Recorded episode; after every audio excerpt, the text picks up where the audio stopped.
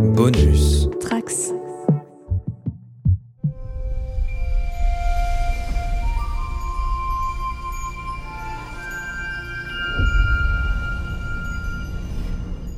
Bonjour à tous les trekkers et trekkies de toutes sortes. Je suis le commandeur Guigui et je suis ravi de vous accueillir à bord de la station du Cadran Pop. Le podcast sur Star Trek écoutable dans toute la galaxie et sur toutes vos applications de podcast via le flux du coin pop. Ça y est enfin. Nous sommes fin 2021 et enfin donc nous avons le retour d'une série Star Trek qui ne soit pas une série animée. Et il s'agit bien sûr de la saison 4 de Star Trek Discovery. La série qui change de plateforme comme Michael Burnham change d'uniforme et où les meilleurs rebondissements se font encore en coulisses. Let's fly. Life is just a blink.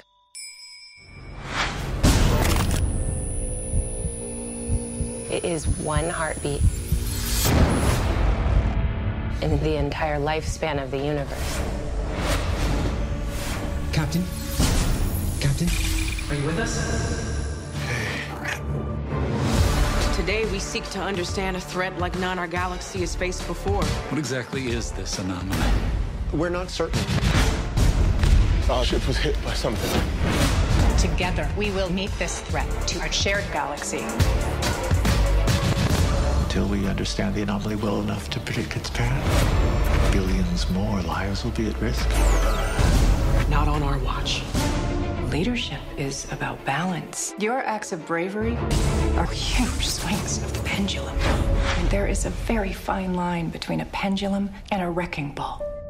Working. Et pour en parler, bien sûr, je ne serai pas tout seul, je serai toujours avec mon équipage d'élite, avec l'enseigne Marie-Paul, qui d'entre nous est la plus fan de Star Trek Discovery. Salut Marie-Paul, comment ça, va, va et toi C'est pas dur d'être plus fan que vous en vrai. hein? C'est vrai, t'as raison. On a aussi le Romulanais Romain Bramy, qui est le plus grand fan de NordVPN. Salut Romain. Salut tout le monde. C'est pas NordVPN, hein, je, je tiens à le signaler. On aurait dû avoir notre lieutenant Bajoran, qui est la plus grande fan de Romain Bramy, mais qui malheureusement est excusé. Et nous avons bien sûr notre officier scientifique Romain Nigita, qui lui est le plus grand fan de la série Andromeda. Oh la vache Salut, Romain. Oh l'enfoiré Je suis plus du tout fan de Kevin Sorbo vu ses sorties récentes. Il est en train de devenir un espèce de nouveau Dean Kane, c'est vous dire au niveau politique. Ah, sympa. Il n'est pas avec nous ce soir, mais nous entendrons un journal de bord du capitaine Manu sur les deux premiers épisodes de Discovery dans la partie spoilers tout à l'heure. Alors, avant de parler vraiment des épisodes en, eux-mêmes, bah, on va s'attarder à l'affaire, ce qu'on va appeler l'affaire Netflix. Parce que comme je le disais en intro, donc les meilleurs rebondissements de Discovery se font peut-être en coulisses puisqu'il y a 10 jours, soit l'avant-veille du lancement de la saison 4 de la série, un vrai coup de tonnerre, le show quittait Netflix, alors non seulement en ce qui concerne la nouvelle saison, mais également en supprimant de la plateforme payante les trois premières. Alors on s'inquiétait déjà de ce scénario dans des podcasts de l'an dernier et nos analyses se sont finalement avérées quasi prophétiques là-dessus. Du coup, bad buzz des fans à travers le monde, le hashtag Paramount est resté dans les tendances sur Twitter toute une matinée et c'était pour déplorer la non-diffusion internationale de Discovery évidemment. En effet, un accord conclu, ou plutôt un non-accord entre Viacom, CBS et Netflix a mis fin à la diffusion simultanée des aventures de Michael Burnham. Alors, dans les grandes lignes, Netflix avait les droits internationaux en dehors de l'Amérique du Nord pour la diffusion de la série. Ce deal est donc terminé aujourd'hui. Le plan est pour Discovery de prendre à présent son envol sur Paramount Plus dans le monde entier à partir de l'année prochaine. Sauf que, pour l'arrivée de cette nouvelle plateforme de streaming, aucune annonce n'a été faite concrètement pour la France. Alors Viacom prévoit de lancer Paramount Plus sur environ 45 marchés au cours de l'an prochain, du coup bien que la France ne soit pas citée dans l'annonce qui avait été faite, on espère tout de même qu'on sera de la partie, même si notre chronologie des médias ne va sans doute pas simplifier les choses, mais alors qu'on avait déjà réorganisé nos podcasts pour annuler les enregistrements autour de Discovery, et que j'avais déjà participé au podcast Star Trek pour les nuls qui fait son retour, pour parler de ce que j'appelle donc l'affaire Netflix, où avec Rémi et ses invités, on s'était déjà demandé qui était le fautif dans l'histoire de Netflix ou Paramount. Et avant-hier, nouveau coup de théâtre, Discovery sera finalement diffusé en France et dans bien d'autres pays sur la plateforme de streaming gratuite Pluto TV à partir bah, de maintenant, hein, euh, au moment où je vous parle, hein, c'est déjà c'est bon, c'est fait. Euh, donc avant de parler de Pluto TV, bah, j'aimerais qu'on revienne un petit peu en arrière et qu'on s'interroge sur ce qui s'est passé.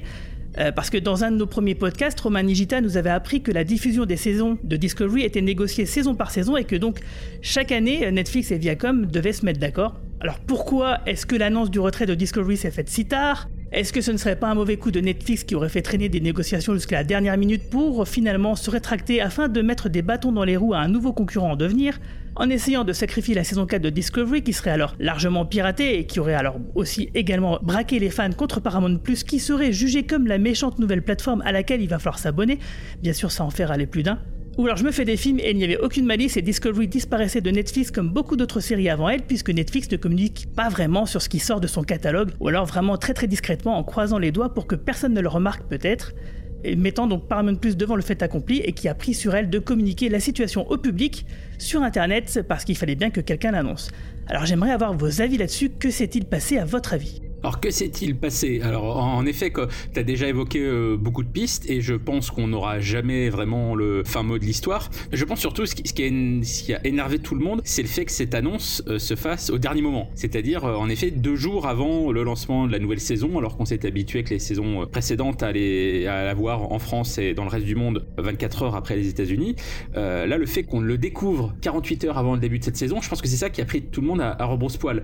On l'aurait appris il y a plus de 6 mois on se serait fait à l'idée, on, aurait dit bon bah ok, euh, c'est pas c'est pas improvisé, va y avoir peut-être à un moment donné une nouvelle plateforme, un nouveau truc. Là, le fait que, que ça se passe comme ça, c'est quasiment euh, comme si on nous retirait le, le, tapis de sous les pieds. Et après, on peut se demander en effet si tout ça a été improvisé ou pas. Hum, alors, j'ai pas d'infos croustillantes à, vous donner, hein, ça, je, je suis pas dans, dans, le secret des dieux. Ce que je sais, c'est que d'une manière globale, euh, en effet, des séries qui arrivent sur Netflix et qui en repartent, c'est loin d'être la première fois, surtout quand ça ne sont pas des séries qui à la base sont initiés par Netflix. Même si Netflix euh, a certainement mis euh, beaucoup d'argent dans le fait euh, d'acquérir Discovery et l'ensemble du catalogue Star Trek des séries précédentes au lancement de, Discovery, mais au départ, ça n'est pas une série de Netflix, comme c'est le cas pour plein d'autres séries qu'on voit sur Netflix en France, des séries par exemple comme Outlander, c'est la première qui vient à l'esprit, ou, ou, Better Call Saul. Donc le fait qu'un jour elle disparaisse de la plateforme, ça n'est pas, ça n'est pas une surprise, ça, ça peut arriver. D'ailleurs, petite parenthèse qui n'intéresse que les vieux schnocks comme moi, quand les séries disparaissent des plateformes, c'est pas grave, il y a toujours des DVD et des Blu-ray qui existent sur vos étagères. Ça, ah, c'est vrai. Personne va rentrer chez vous, vous cambrioler, vous piquer vos Blu-ray. Euh, voilà. Ah si, il y en a qui le font, hein, quand même. Mais en tout cas, c'est pas, euh, c'est pas les boss de Netflix, c'est pas Ted Sarandos qui arrive à ta porte et qui te pique ton Blu-ray sur ton étagère. Euh, voilà, je, referme la parenthèse. non, en effet, les, les, contrats de Netflix, que ça soit en termes de com ou en termes de royalties versées aux boîtes de production, qu'elles soient françaises ou autres, sont très particuliers, sont très stricts, sont très étonnants par rapport aux habitudes euh, qui existent à la télévision depuis des décennies. Donc, je me demande si le, contrat n'interdisait pas également aux diffuseurs suivants qui reprendraient les saisons suivantes, euh, ça, si ça ne leur interdisait pas de communiquer avant la date fatidique. C'est-à-dire que si ça se trouve, toutes ces histoires de contrats ont ah. déjà été dealées depuis plusieurs mois, mais le contrat de Netflix euh, incluait le fait que tant que la série n'a pas disparu de la plateforme, le diffuseur suivant n'a pas le droit de communiquer. Et en fait, c'est souvent le cas, de toute façon, avec des séries euh, classiques, euh, des séries euh, qui passent sur des networks, par exemple. Souvenez-vous, Desperate Housewives, ça passait à la fois sur Canal+ et sur M6. Et ben au départ, quand c'est Canal+ qui achetait la série par la première diff, M6 n'avait pas le droit de communiquer, de dire on l'a aussi acheté tant que la première saison n'avait pas été entièrement diffusée par Canal. Parce que si M6 disait en même temps que Canal on a acheté la série, et ben les gens pouvaient se dire pas la peine de s'abonner à Canal, j'attends 6 mois, j'attends un an, je reste sur M6. Et ben non, ça c'est dans les contrats de base, même si les, les séries sont vendues simultanément à deux types de diffuseurs, un payant, un gratuit. Le second diffuseur n'a pas le droit de communiquer tant que le premier diffuseur n'a pas diffusé le, programme. Donc voilà, tout ça pour dire que ça se trouve dans le contrat de Netflix, c'était marqué que tant que la série, euh, tant que les droits ne sont pas échus, le diffuseur qui reprend la série n'a pas le droit de dire qu'il l'a. Même si en fait il le sait depuis six mois qu'il l'a. Ça, c'est une première euh, possibilité. Ensuite, en effet, il y a la stratégie de Paramount euh, de dire, bah nous, de toute façon, on va lancer notre, notre plateforme. C'est un peu ce qui s'est passé, par exemple, avec certains programmes qui appartiennent au groupe Disney, qui ont été retirés de Netflix parce qu'ils comptaient lancer Disney+. Donc en effet, il y a eu un gap entre euh, la disparition du programme de, sur une plateforme Netflix et l'apparition de Disney+, à travers le monde. Donc là, en effet, le souci, c'est que la saison de Star Discovery, elle est prête. Elle est prête pour le lancement aux États-Unis, mais la, la, plateforme Paramount Plus euh, bah, n'est pas disponible encore dans le monde, parce qu'il y a très peu de pays où ils l'ont lancé. L'avantage du groupe euh, CBS euh, Viacom, c'est que Pluto TV, ça leur appartient. Euh, ça fait partie du groupe CBS Viacom. En effet, c'est une plateforme qui est pas très connue pour l'instant en dehors des États-Unis. C'est une plateforme donc de streaming gratuit, légal évidemment, puisque c'est financé par la pub. Donc vous verrez qu'il y, a de la publicité, soit au milieu des épisodes, soit entre les épisodes. Bah voilà, là je regarde en direct, là au moment où je vous parle, il y a une coupure de pub dans l'épisode de Discovery. Et de toute façon, c'est le cas quand c'est diffusé au Canada, puisqu'au Canada, Discovery est diffusé sur une chaîne linéaire, sur une chaîne classique, et il y a des coupures pub. D'ailleurs, quand vous regardez, que ce soit les saisons 1, 2, 3 sur Netflix, on, on sent qu'il y a les coupures pub. Il y a les fondus Oui. au noir, il y a- les coupures qui sont, qui sont très très claires. Donc à, ce- ce niveau-là, il n'y a pas euh, le fait qu'il y ait des pubs sur Pluto TV, c'est pas du tronçonnage artificiel. C'est déjà euh, prévu au montage, à l'écriture, euh, pour notamment la diffusion au Canada. Pas le cas de la plupart des séries, puis souvent, euh, souvent t'as des fondus au noir. Bah, oui, c'est vrai que ça dépend, ça Ça dépend dépend pour quelle plateforme elles sont faites. Si c'est des séries qui sont directement faites, par exemple pour des chaînes du câble, euh, pour HBO depuis 20 ans, Oui, tu regardes. Six Feet Under, Les Sopranos, il n'y a pas, y a pas cette même structure d'actes. Ils sont beaucoup plus libres. D'ailleurs, la durée des épisodes n'est pas euh, aussi euh, contrainte que sur les networks américains où c'est 42 minutes parce que euh, il y a la pub, parce que on y a un nouveau programme toutes les heures, toutes les demi-heures, etc., etc. Et en fait, si on regarde bien, Discovery fait partie de ces trucs-là.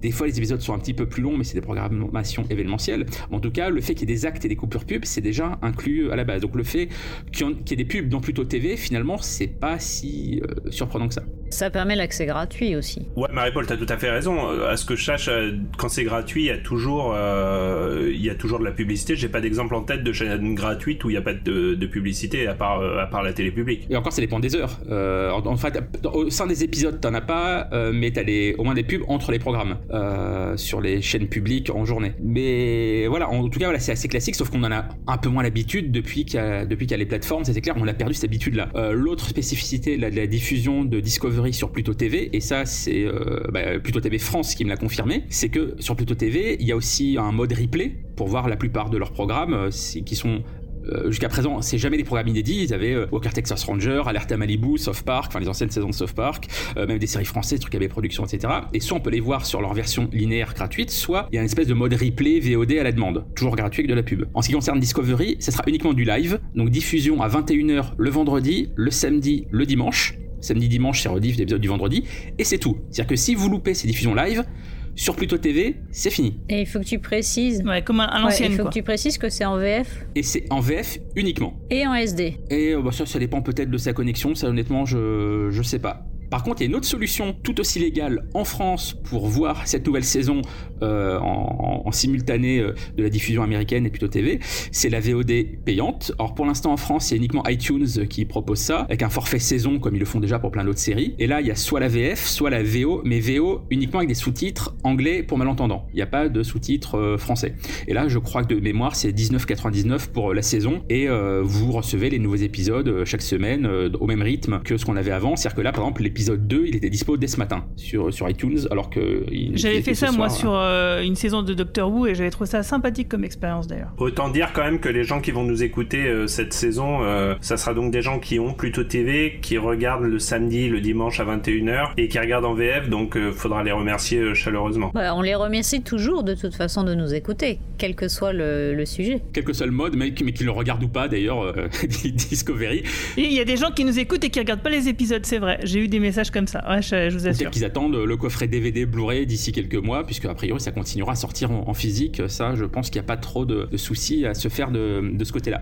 Et de toute façon, à mon avis, euh, là, cette diffusion sur Pluto TV en France et dans d'autres pays d'Europe, ça n'est qu'un sorte de- d'intermédiaire jusqu'au lancement de Paramount Plus Bah, dans les B, différents ouais. pays. Ça, je, je pense que la saison euh, 5, si saison 5 il y a, on l'aura très probablement sur, euh, sur un Paramount Plus payant en France. Et après, la question qui reste en suspens, c'est bah, pour les autres séries euh, Star Trek actuelles, Picard, euh, Lower Decks, et puis celles qui n'ont pas encore démarré, comme Strange Worlds ou euh, Prodigy, euh, qui a démarré aux États-Unis mais, pas encore en France. Où pourra-t-on voir les prochaines saisons inédites? Pour l'instant, tout comme Netflix avec cette saison 4, il y a zéro com. Il y a zéro com officiel, mais c'est souvent le cas, euh, comme on l'a dit au départ, c'est-à-dire que personne ne dit bah tiens la série je ne l'ai plus. On le découvrira au dernier moment. Il y, a, des bruits de couloir, il y il y a des choses comme ça, mais on verra bien. L'article qui avait annoncé quand même le l'article, je crois que c'était Deadline ou, ou ouais ça devait être Deadline, annonçait que Amazon gardait les droits de, de Star Trek Picard à l'international pour la saison prochaine. Je sais, je sais, ils avaient Dead- pas, ils avaient pas de source. Deadline le dit, mais pour l'instant, Prime n'a pas communiqué là-dessus. Oui, bien sûr. Mais euh, ça serait logique, quelque part, puisque, euh, vous, comme vous en souvenez, la saison 2 de Picard aurait dû être diffusée il y a un an, hein, quasiment. Donc j'imagine que les contrats sur la saison 2 de Picard avaient déjà été verrouillés à, à l'époque-là. Donc euh, je pense que oui, on n'a pas trop à s'en faire euh, pour l'année prochaine. Par contre, oui, j'imagine. Alors après, bien sûr, hein, tout peut changer. on a bien vu que finalement tout était possible. Mais je pense que oui, effectivement, en 2023, les choses bah, suivront le même chemin que pour Discovery. Si je peux rajouter juste une petite chose par rapport à ce qu'expliquait Romain, euh, qui, l'a très bien expliqué. Mais faut quand même se rappeler qu'à chaque fois qu'il y a une plateforme qui s'est lancée, pour l'instant on en est à deux. Hein, on euh, Amazon c'est un petit peu différent, mais on, se rappelle surtout le lancement de Netflix et de et de euh, Disney+. Ça a toujours créé des moments, une année généralement de euh, confusion. Euh, moi je me rappelle très très bien quand Netflix est arrivé en France en grande pompe, euh, il leur manquait leurs deux séries phares pendant une saison qui étaient euh, Orange is the New Black à l'époque et euh, la série Kevin Spacey dont j'ai oublié le nom. House of Cards. euh, House, House of of Cards. Cards. Mais euh, Orange is the New Black, euh, non. C'est hein, lui tout de suite, Orange. Ah oui, c'est House of Cards qui était House diffusé of sur Cards Canal. qui leur manquait, qui était diffusé sur une autre chaîne. Euh, c'est quand même, euh, on l'a un peu oublié, mais ça avait fait beaucoup de bruit à l'époque. Hein. Les gens disaient, ah là là, c'est quoi? C'est une sous-version de Netflix. On n'aura jamais. Je me rappelle, il y avait des articles qui disaient, on n'aura jamais House of Cards, etc. Bon, finalement, ils ont, à coup de, de, de dollars, ils ont réussi à récupérer les droits sans trop de problèmes. Euh, quand Disney, quand Disney s'est lancé, eux, ils ont eu un petit problème, un problème un peu différent, mais c'est plutôt Netflix qui a eu le problème. Netflix s'est retrouvé avec les séries qu'ils avaient déjà de Marvel. Or, euh, pour eux, il n'était plus question de faire de la pub pour les séries Marvel, puisque à terme, c'était faire de la pub pour leur concurrent principal. Donc, ça avait également créé une confusion. Et finalement, toutes les séries ont été annulées du jour au lendemain, y compris des séries qui marchaient très fort comme Daredevil, qui n'auraient jamais été annulées s'il n'y avait pas eu le, le lancement de Disney+, en fait. Donc, euh, on a un petit peu oublié que ça a toujours, ça s'est toujours fait dans la douleur, les lancements de plateformes. Et ça continue pour certains films sur Disney+, il n'y a pas tous les films Marvel. En Tout à fait, c'est ce que j'allais dire. Oui, oui, je, je voulais le dire aussi, t'as raison. On, on- du coup, on va pas avoir. Non, non, j'ai oublié, j'ai pensé avant. Du coup, il y a, il y a plein de films qui manquent, etc. Euh, du coup, ça s'est toujours fait dans la confusion.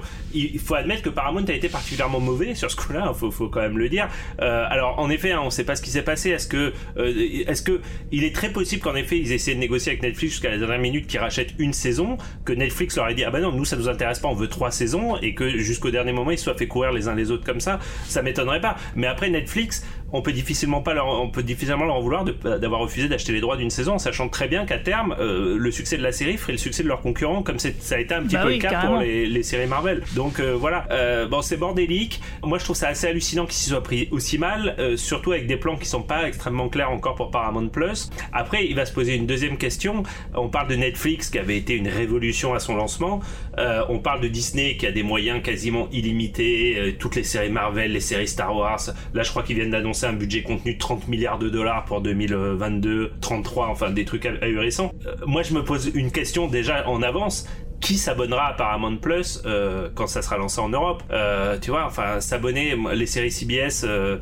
Enfin, moi, j'ai- moi, j'en regarde pas aucune. Hein, on va pas, on va pas se, se voiler la face. Aux États-Unis, il y a un truc qu'on sait pas Tu trop en France, pas mais The aux États-Unis. C'est pas sur CBS Si, si, Ah, c'est sur CBS. regarde ouais. pas. euh, je le regarde pas. Bon, ça c'est. Je crois Meilleure que série pas du mal. monde, il faut que vous regardiez. Ouais, super série. Ouais, ouais, mais, mais à part ça, bon, il y, a- il y a quand même beaucoup de séries. Les séries CBS, habituellement, c'est quand même des séries très famille, très voilà, très voilà. Oui, c'est. Bon, pas, c'est pas exactement ce qu'on recherche sur du, du payant. Euh, Il y a un truc qu'on oublie aussi beaucoup de dire en France et qu'on oubliera de dire en France, vous verrez. Paramount, euh, enfin CBS, hein, on dit Paramount, mais c'est CBS. Aux États-Unis, c'est beaucoup de sport aussi. Or, tu t'abonnes à CBS parce que tu vas avoir du football américain, tu vas avoir du football euh, européen. C'est par exemple eux qui ont les droits de la Champions League euh, pour le territoire américain, ce qui pour toute la clientèle hispanique par exemple est très très important. En France, euh, vous m'empêcherez pas de penser que Star Trek c'est très bien, mais qui va s'abonner à, qui va s'abonner à Paramount Plus quand ça sera lancé? Je suis en train de regarder, je suis en train de regarder la liste des, des, des TV shows de CBS et il y a des trucs qui vendent. Bah, déjà, il y a Feu de l'amour, hein. Ça envoie du lourd. Non mais attendez, il y a quand même les experts, il y a Blue Bloods, il y a Ça, c'est CBS la NCIS. chaîne, c'est pas la, para- c'est pas le- la plateforme Paramount Plus, c'est différent. Ils ont des séries exclues à Paramount Plus, euh, c'est c'est pas la même chose. Mais bon, il y a quand même, euh, enfin, il y a quand même du lourd, euh, des trucs qui marchent extrêmement bien, qui sont pas forcément de nos goûts ou de tes goûts euh, romains, mais Oui, il y a- euh, il y, a le catalogue ciné aussi qu'il faut Ces séries-là, tu l'auras pas si t'as Paramount Plus, si t'as Paramount Plus en France. Ces trucs-là, et tu les auras pas sur Paramount Plus français. Ça continuera. Les Feux de l'amour sera toujours sur TF1. euh, NCIS sera toujours sur M6. euh, ça, ça changera rien. Bon, Marie-Paul a pas tort non plus. Tout est possible. C'est-à-dire qu'on pourrait imaginer qui, euh, qui serait attribué, euh, tu vois. Par exemple, je crois qu'ils sont en train de faire une nouvelle saison des experts. Peut-être que ça peut être une série de lancement, c'est sûr. c'est ça en mais, fait. mais, mais c'est quand même, pour moi, c'est des séries. Alors, c'est très personnel et un petit peu. euh, Enfin, bon, c'est un petit peu snob ce que je vais dire. Mais pour moi, c'est des séries qui sont très associées justement au gratuit. C'est des séries de flux. Elles ont pas ce côté premium que peut avoir la nouvelle série euh, Marvel, tu vois, qui va être lancée en grande pompe avec un budget hallucinant ou The Oui. Mandalorian et tout. Mais il faut pas Euh, oublier qu'il y a du, il y a quand même, il y a quand même plein de gens qui les regardent. Donc même si c'est en gratuit, tu vois, il y a des gens qui sont hyper fans et qui sont peut-être prêts et prêtes à, à payer payer euh, pour avoir de l'exclu, de la nouveauté, etc. Ah, je suis pas je sûr sais ça. pas, hein. je, je, je peux pas. Mm. Enfin, C'est le pari qui fait salto avec euh, les séries françaises que tu as euh, quelques semaines avant la diff à l'antenne. T'as Plus Belle la Vie 2-3 jours avant, t'as tous les gros téléfilms de TF1 euh, 15 15 jours avant. C'est un pari. Pour l'instant, je sais pas s'il est gagnant. Mais tu vois, sur le fait de se demander est-ce que les Français vont s'abonner à Paramount Plus pour Star Trek, je pense que déjà, les Français ne s'abonnent pas à Netflix pour Star Trek dans leur grande majorité. Le fait que déjà sur la saison précédente, la saison 3, la com de Netflix, alors qu'ils avaient la saison 3, a quand même été au minimum syndical, c'est le moins qu'on puisse dire. Je pense que après l'enthousiasme qu'ils ont eu sur la première saison, où ils voulaient vraiment pousser le truc, je pense qu'ils se sont rendus compte que c'était pas du tout leur, leur killer app. oui, c'est ça. Euh, mais à tel point que quand, quand on a vu que sur la saison 4, ils communiquaient pas, on disait juste, bah, c'est comme la 3, en fait, ils s'en foutent, on va la voir, mais pour eux, ça va passer dans le flux. Alors pour tempérer ce que tu dis, euh, Romain, euh, faut pas oublier quand même que l'année dernière, euh, sur, euh, enfin pour la diffusion de la saison 3, comme tu dis, alors que Netflix n'a pas fait du tout de, bah, le job hein, au niveau de la communication, on l'avait déjà remarqué, bah, pourtant les épisodes étaient régulièrement dans le top 3 euh, de, bah, par Netflix, hein, donc c'était l'algorithme qui disait, bah voilà, regardez, regardez ce que les gens regardent le plus sur Netflix en ce moment, bah c'est ça, c'est Star Trek Discovery. Et euh, sur des pays comme l'Allemagne, il était numéro 1 par exemple. Donc je me dis que quand même, malgré tout, ça dit quelque chose un petit peu du succès qui est peut-être pas mirobolant, mais qui peut-être au moins peut s'annoncer comme étant satisfaisant. Après, c'est toi, ce- ces résultats sur le, top, euh, qui est quand même très obscur sur Netflix, il faut aussi mettre ça en regard du prix que coûtent les épisodes. Je pense que c'est aussi euh, une partie de l'équation. Oui, euh, ils, en fait, eux, ils, ils- misent la com sur les trucs qui cartonnent, qui sont très grand public, qui sont, qui font, qui font rêver les gens. Donc moi, ça m'étonne pas. Ils font des choix comme tout, tout éditeur de production de produits culturels. Ils font des choix dans leur, dans leur communication. Peut-être que là, effectivement, ils n'ont pas négocié sur, euh, pardon, communiqué sur cette saison 4 parce qu'ils étaient aussi soumis à un NDA, c'est-à-dire un non-disclosure agreement, qui fait que tu peux rien dire tant que les choses ne sont pas signées. Les négociations étaient peut-être en cours. Euh, effectivement, dans le contrat, ou alors ils avaient déjà négocié, c'était foutu, ou ils avaient refusé. Enfin bref, on peut faire mille, mille euh, hypothèses, on ne le saura jamais vraiment, mais en tout cas, dans tous les cas, ce qui est certain, c'est s'ils n'ont pas communiqué, c'est parce qu'ils étaient liés par contrat et non pas juste parce qu'ils en avaient rien à faire et que le truc ne marche pas. Je pense que c'est- surtout un truc légal avant tout. Après la saison 3 de l'année dernière, pourquoi, ça a pas, pourquoi ils n'en ont pas parlé? Parce que c'est carrément moins vendeur et moins sexy de vendre une saison 3 de- d'une série Star Trek où il n'y a pas de tête d'affiche de ouf euh, grand public quoi. Ouais, c'est que je pense qu'ils avaient déjà prévu, CBS All Access était déjà lancé, Netflix sentait déjà venir que euh, Star Trek Discovery pouvait être un, un produit d'appel pour un concurrent en devenir, donc euh, c'est normal qu'ils qu'ils aient pas communiqué là-dessus. Juste pour compléter ce que tu viens de dire, CBS All Access avait toujours été lancé, hein, puisque la série a été lancée sur CBS All Access, All Access, c'était un deal partagé. Mais par contre, on savait en effet l'année dernière déjà que Paramount démarrait une stratégie de développement international. Et moi, je serais absolument, euh, enfin, je serais très porté à croire que, en effet, sachant ça, Netflix ait dit, les gars, on communique pas, c'est une série, on va se faire baiser, on le sait déjà, qu'on se fera baiser en 2021, on arrête, en fait. Et euh, moi, ça m'étonnerait pas du tout qu'ils aient pas communiqué à cause de ça dès 2020, du coup. Tout à fait, non mais c'est exactement ce que je pense. Et euh, par contre, par rapport à ce que vous disiez précédemment, si c'était déjà prévu parce qu'il y avait des clauses, on, on, on le dit pas jusqu'à une certaine date, etc., etc., pourquoi dans la première communication de Paramount Plus, ils annoncent juste que la série ne sera pas visible à l'international pour deux jours, enfin quelques jours après, trois quatre jours après, finalement annoncer qu'elle sera sur Pluto TV. Pourquoi ne pas avoir annoncé directement que la série serait sur Ah non, Pluto mais TV ça, je suis sûr que. Ah non, non, c'était pas prévu plutôt TV. Non, non, mais ça, ça j'ai vu des tweets des acteurs et tout machin. Pour moi, il y a aucun doute sur le fait que la diffusion plutôt TV s'est fait complètement à l'arrache et complètement en urgence. hein. Là, j'en ai aucun doute. Ils en avaient rien à battre. Ouais, Ils ont aussi, été hein. surpris parce qu'il y a même eu des demandes de boycott aux États-Unis de gens qui commençaient à boycotter en disant mes copains européens ne peuvent pas voir et tout machin. Donc ça prenait vraiment de l'ampleur. Et du coup, ils, euh, comme l'a dit Romain, c'est une chaîne qui leur appartient.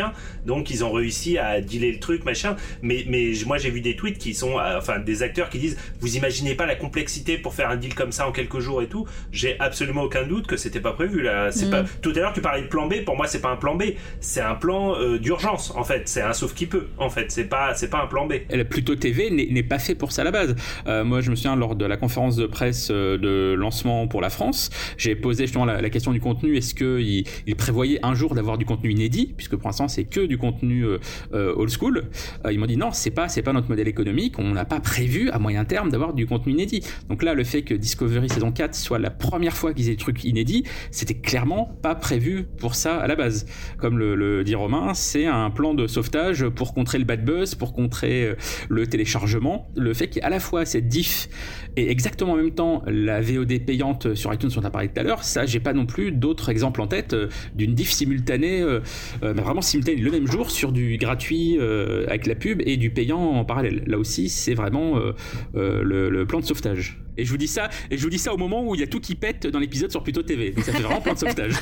Mais il y a peut-être aussi une partie euh, négociation du côté de la production des acteurs, euh, etc. Il y a peut-être un, il y a peut-être ça aussi qui entre en jeu, puisque euh, je me souviens d'avoir tweeté un des, un des acteurs qui disait mais nous on n'était pas au courant non plus que ça ne, ça, ça, ça partait de Netflix. Est-ce qu'il n'y a pas eu aussi du côté de la production un, truc je sais, ah, j'ai aucune idée de, du poids que ça représente, coup de pression, etc. Ça peut être, c'est pour ça que peut-être qu'ils se sont dit bon bah ça commence commence à sentir vraiment mauvais et on va, on va, on va faire le plan Z de, de Pluto TV. Mais ce qui est super parce que du coup, comme ça, ça nous permet à tous et toutes de pouvoir enfin voir sa saison 4 et d'être présent ce soir et de faire ce podcast. Des acteurs qui réagissent comme ils l'ont réagi, j'ai pas de souvenir récent. Euh, Romain, tu connais ce métier beaucoup mieux que moi, mais j'ai pas de souvenir récent de, de cas comme ça d'acteurs qui se plaignent d'une série non diffusée. C'est assez inédit, quoi. Bah, surtout parce qu'ils se sont fait pourrir pendant quelques jours, parce qu'en plus, certains étaient à une convention, je crois que c'était en Grande-Bretagne quelques jours avant, et grosso modo, il y, a plein de fans qui leur sont tombés dessus en disant comment vous nous avez menti, vous nous avez rien dit, alors vous étiez là devant nous il y a deux jours, les pauvres, ils étaient pas au courant. clairement, un, un, acteur euh, de série, il, est quand même très occupé parce que le tournage d'une série, ça prend quand même quasiment toute l'année. Euh, il est pas dans le secret des contrats, où est-ce que ça va passer, à quelle heure, etc. Enfin, euh, si on réfléchit deux secondes, on peut très bien le comprendre. Et, ils ont absolument pas été avertis, c'est pas leur Et donc je pense qu'en effet, la solution Plus TV était vraiment pour euh, essayer d'enrayer ce, bad buzz, plus à l'heure euh, justement des réseaux sociaux, d'internet, etc. Il y a 20 ans, on s'en foutait complètement de tout ça. On sait même pas quand, les séries passaient aux États-Unis, etc. A une série comme Code Quantum est arrivée sur M6 l'année où elle se terminait aux États-Unis après 5 saisons. Donc voilà, il faut, se rendre compte, on n'est plus du tout dans le même modèle euh, de diffusion, dans le même schéma. Mais oui, ce que tu disais, Romain, je crois que tu allais parler de la diffusion française de, Star Trek. Oui, on a toujours eu des gros décalages. Mais souvenez-vous, à l'époque, je sais pas si vous notez ça, quand, euh, quand Jimmy passait Voyager. Euh, Jimmy a passé mhm. les deux premières saisons de Voyager et a stoppé la diffusion. Ils ont arrêté, Mais pourquoi? Parce qu'ils avaient trop d'épisodes en stock à diffuser. C'est-à-dire le distributeur qui achetait les épisodes aux États-Unis et qui les vendait à la France, il y avait un intermédiaire entre Paramount et la France, avait trop d'épisodes en stock et il les rentabilisait plus parce qu'ils étaient encore en train de diffuser Next G et Deep Space Nine, dont les diffusions complètes n'étaient pas terminées. Il y a Enterprise qui arrivait. Vous savez, nous, c'est plus possible. On peut plus acheter les épisodes de Voyager, les doubler. On a trop de trucs et vous les diffusez pas assez vite. et on a dû attendre des années pour avoir la suite de Voyager sur, euh, sur euh, Jimmy. On a eu tout Enterprise avant la fin de Voyager en fait. C'est pour ça que quand il y a eu la news sur Netflix, j'ai tweeté euh, la malédiction française continue, puisque pour nous, honnêtement, c'est business as usual, j'ai envie de dire, cette histoire. Après, c'est vrai que sur des marchés beaucoup plus tréquiens comme l'Angleterre, hein, bah, l'Angleterre, ils ont toujours diffusé en quasi simultané, etc. En plus, ils n'ont pas de problématique de langue. Star Trek a toujours été super important en Angleterre. Et l'Allemagne aussi, hein, Marina Srelal vous parlerez de l'Allemagne. Alors l'Allemagne, j'avoue que je me rappelle plus s'ils étaient en simultané parce que j'ai jamais réussi à le regarder en allemand. Mais en tout cas, c'est des, des, des pays où la diffusion de Star Trek est super importante en fait.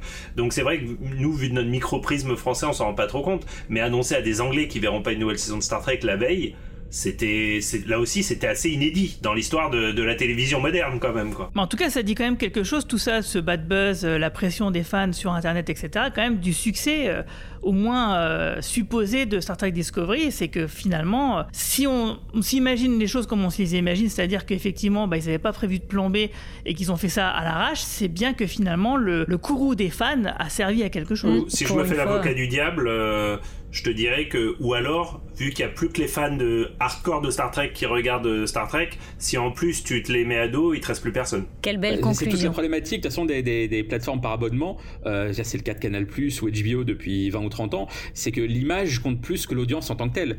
Puisque euh, le plus important, c'est que les gens s'abonnent, c'est pas tellement qu'ils regardent. Ouais, alors je suis pas tout à fait d'accord parce que quand même, y a, on continue à avoir des annulations de séries où il y a des buzz et des machins, il y a des communautés de fans qui se, qui s'indignent et tout ça, et qui les séries sont pas forcément ni euh, continuées, ni il y a même un film euh, pour, euh, enfin, de temps en temps ça arrive qu'il y a un film pour clôturer la, série, donc je suis pas, voilà, je, je me dirais pas, j'écrirais pas Alléluia non plus quoi. Bah, si vous avez rien d'autre à ajouter, on va passer aux questions des auditeurs parce qu'on nous a posé des questions justement dans ces temps troublés, parce qu'on nous sommes comme un phare bien, c'est cool ça. Pour eux. Là, ça tombe bien. On va dire un phare dans la galaxie. sur Pluto TV. Ah bah voilà. Moi, je continue on à regarder depuis tout à l'heure. C'est quoi les pubs du coup? Euh, Il y a une pub pour Game One, il y a une pub. alors, Il y a beaucoup de pubs pour les chaînes de Paramount. Hein. T'as une pub pour Paramount euh, TV. Là, il y a une pub pour la chaîne Extrême. Euh, c'est quasiment que de l'auto-promo en fait. Donc ils ont pas de, pub. pas de vraie pub Ça veut dire qu'ils ont pas de pub. En gros. Ouais, c'est ça. Alors, du coup, qu'est-ce qu'on a comme question? Alors, bien sûr, déjà, tous ceux qui nous ont demandé comment pirater et regarder de manière illégale, hein, vous pensez bien qu'on n'allait pas vous répondre, hein, parce qu'on n'est pas là pour ça. hein, on on connaît pas les tontons en Amérique, nous, on n'en connaît pas. Ils sont toujours, ils sont toujours en France, les nôtres. Est-ce que je peux quand même euh, mettre un bémol à cette euh, réponse? Euh, et parler un petit peu de moi, une fois n'est pas coutume euh, Bon, il y a l'illégal, il y a le légal, et on va dire qu'il y a le gris et le semi-légal ou le semi-légal. Euh, le semi-légal, tu me tu me vannais sur NordVPN euh, tout à l'heure. Euh, alors sans parler Ah, de VPN, il y a bon, il y a des solutions de proxy, de choses comme ça, qui en effet permettent aujourd'hui de s'abonner à des télés américaines. Ça reste illégal, hein, je, je tiens à le préciser, mais c'est évidemment pas la même chose que de pirater sur BitTorrent puisque vous payez, vous avez, enfin, vous rémunérez les ayants droit, etc., etc. À ma connaissance, il y a jamais personne qui a vu le FBI débarquer chez lui parce qu'il recevait euh, CBS depuis euh, depuis son salon en France, si vous voulez. Euh, moi, je le regarde comme ça. Moi, je suis abonné à Paramount Plus, euh, ce qui me permet d'ailleurs de voir les matchs du PSG. Si un jour on m'avait dit que les matchs du PSG c'est sur la même chaîne que Star Trek, euh, j'aurais probablement jamais cru. Euh, mais euh, voilà, je suis abonné à Paramount Plus, qui est, qui est d'ailleurs en effet une, une plateforme assez moyenne, hein, par, comparée aux, aux plateformes leaders du marché.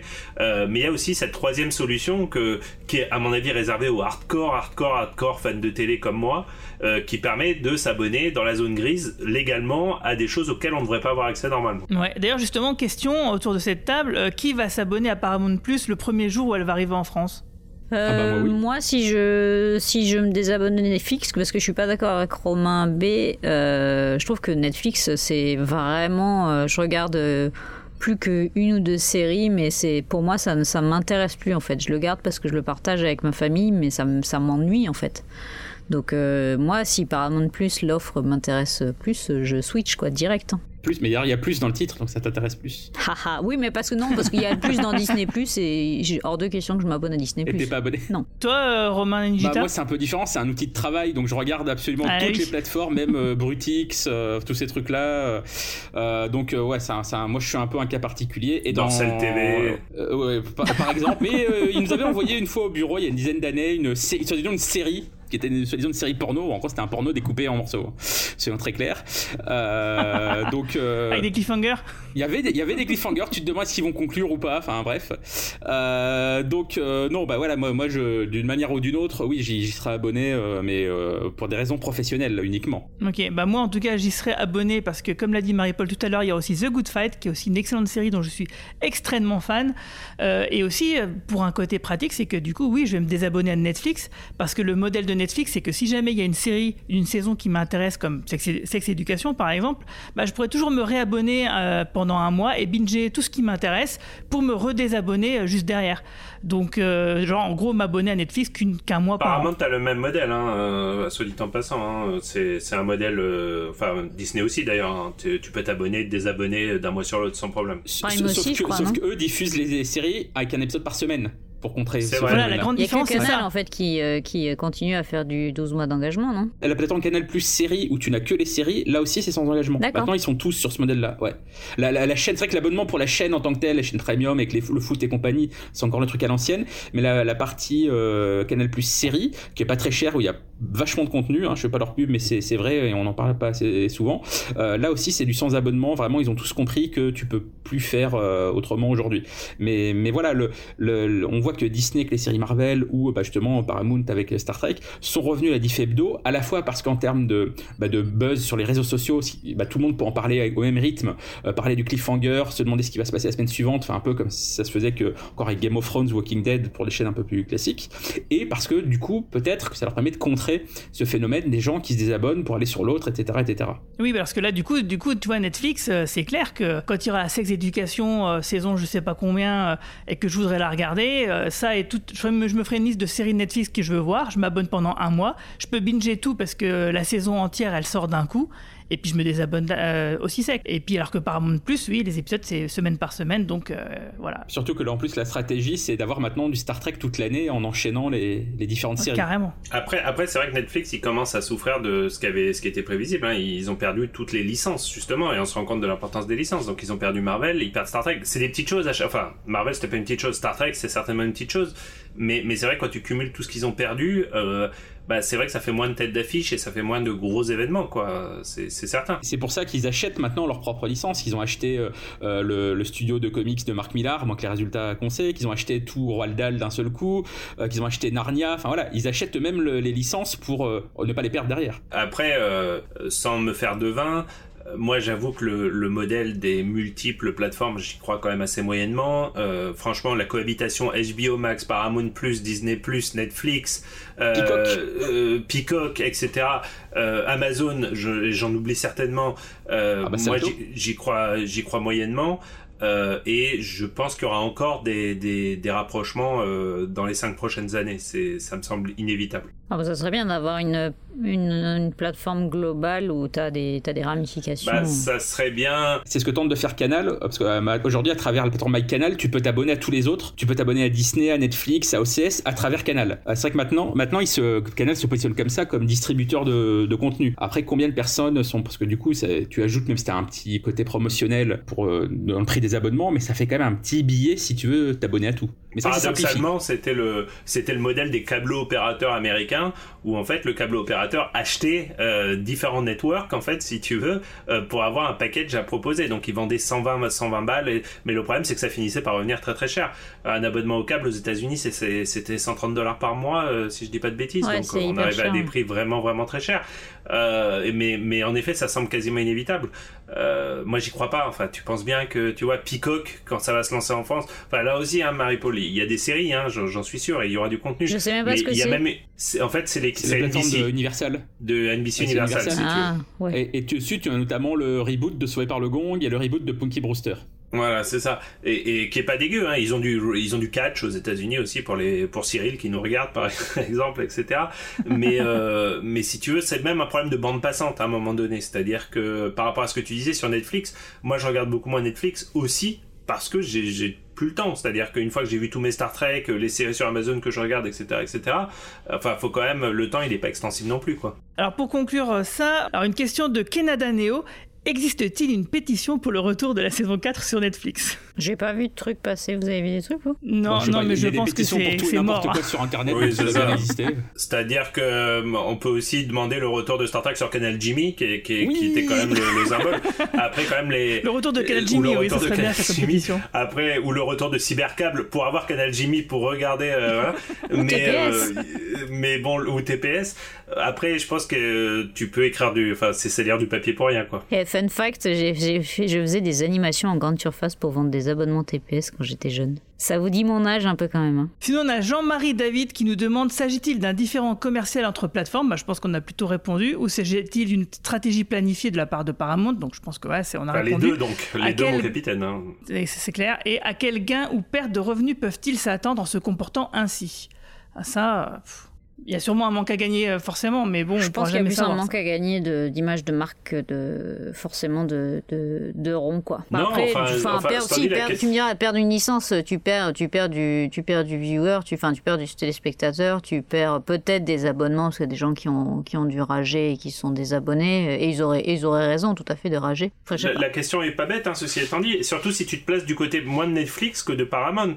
Parce que Paramount, les droits internationaux de Star Trek, à mon avis, ils les avaient vendus une, une, une fortune et une blinde.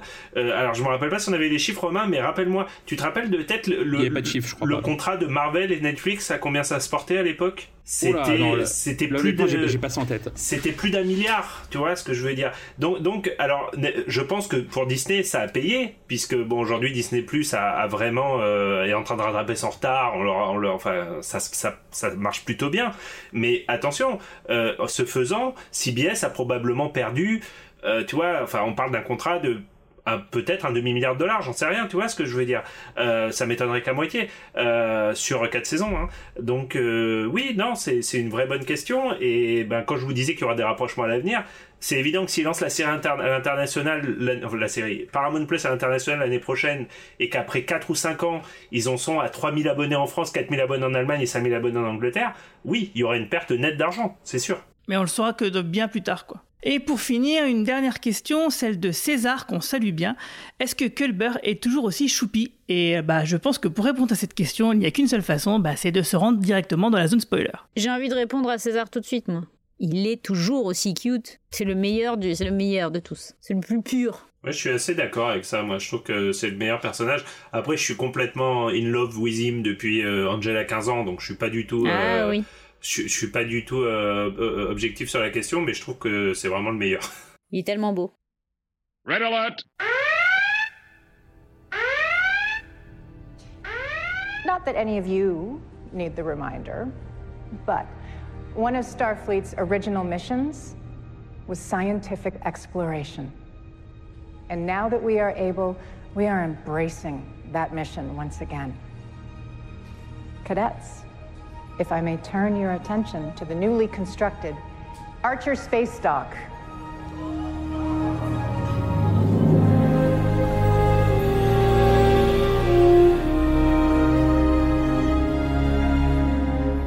Here, our existing fleet will be upgraded and the next generation of Starfleet vessels constructed. Vessels that will once again take us to new worlds, new civilizations, places you can't even begin to imagine right now. Alors le premier épisode euh, qui s'appelle Kobayashi Maru, qui a été écrit par Michel Paradise, Jenny Lunette et Alex Kursman, qui a été réalisé par Ola Tunde Osensanmi, qui est un réalisateur qu'on a déjà vu euh, dans, qu'on a déjà vu réaliser des épisodes dans Star Trek Discovery, un réalisateur que j'aime pas trop, euh, je vais en reparler plus tard. après des mois passés à reconnecter la fédération avec les pays lointains, le capitaine Michael Burnham et l'équipage de l'USS Discovery sont envoyés pour aider une station spatiale endommagée, une mission apparemment routinière qui révèle l'existence d'une nouvelle menace terrifiante. Est-ce que vous voulez bien dire la capitaine, s'il vous plaît? J'ai dit le capitaine. Ok, on va dire la capitaine. Pas de souci. Euh, alors, euh, tout de suite, avant de vous donner la parole, j'explique pourquoi j'aime pas trop ce réalisateur euh, qui a réalisé les deux premiers épisodes de la saison 4. Même si c'est mieux sur la 2 que sur la première, je trouve qu'il a vraiment un problème avec la caméra. Elle bouge trop dans tous les sens. moi, ça me file la gerbe. Vraiment, c'est quelque chose que j'avais déjà dit dans les saisons précédentes. Euh, je trouve qu'il exagère. Je comprends les effets de style qui doivent être faits quand euh, il y a beaucoup d'action. Euh, il faut que la caméra, le, elle bouge dans tous les sens. Il faut que le montage soit rapide, saccadé, etc. pour donner effectivement une espèce d'urgence. mais je trouve qu'il en fait beaucoup, beaucoup trop et que des fois, bah, c'est clairement too much. Et, et c'était un point noir pour moi, la réalisation dans les saisons précédentes qui s'était améliorée avec la saison 3. Donc moi, j'ai peur qu'on retourne dans ces travers-là et j'espère que du coup, bah, ça va s'arranger dans les épisodes suivants. Comment avez-vous trouvé cet épisode? Bah tiens, toi, Marie-Paul. Ah non, gardons le meilleur pour la fin. D'accord. Alors, euh, toi, Romain Brami euh, écoute, j'étais content euh, de revoir mon équipage Discovery. J'ai probablement plus content que je ne l'aurais cru initialement, y compris tous ces personnages secondaires qui après 5 saisons sont toujours aussi aussi peu après 4 saisons sont toujours aussi peu développés. J'étais content de retrouver cette bande on avait anticipé beaucoup de choses, je trouve, dans ce podcast. On avait prévu pas mal de choses.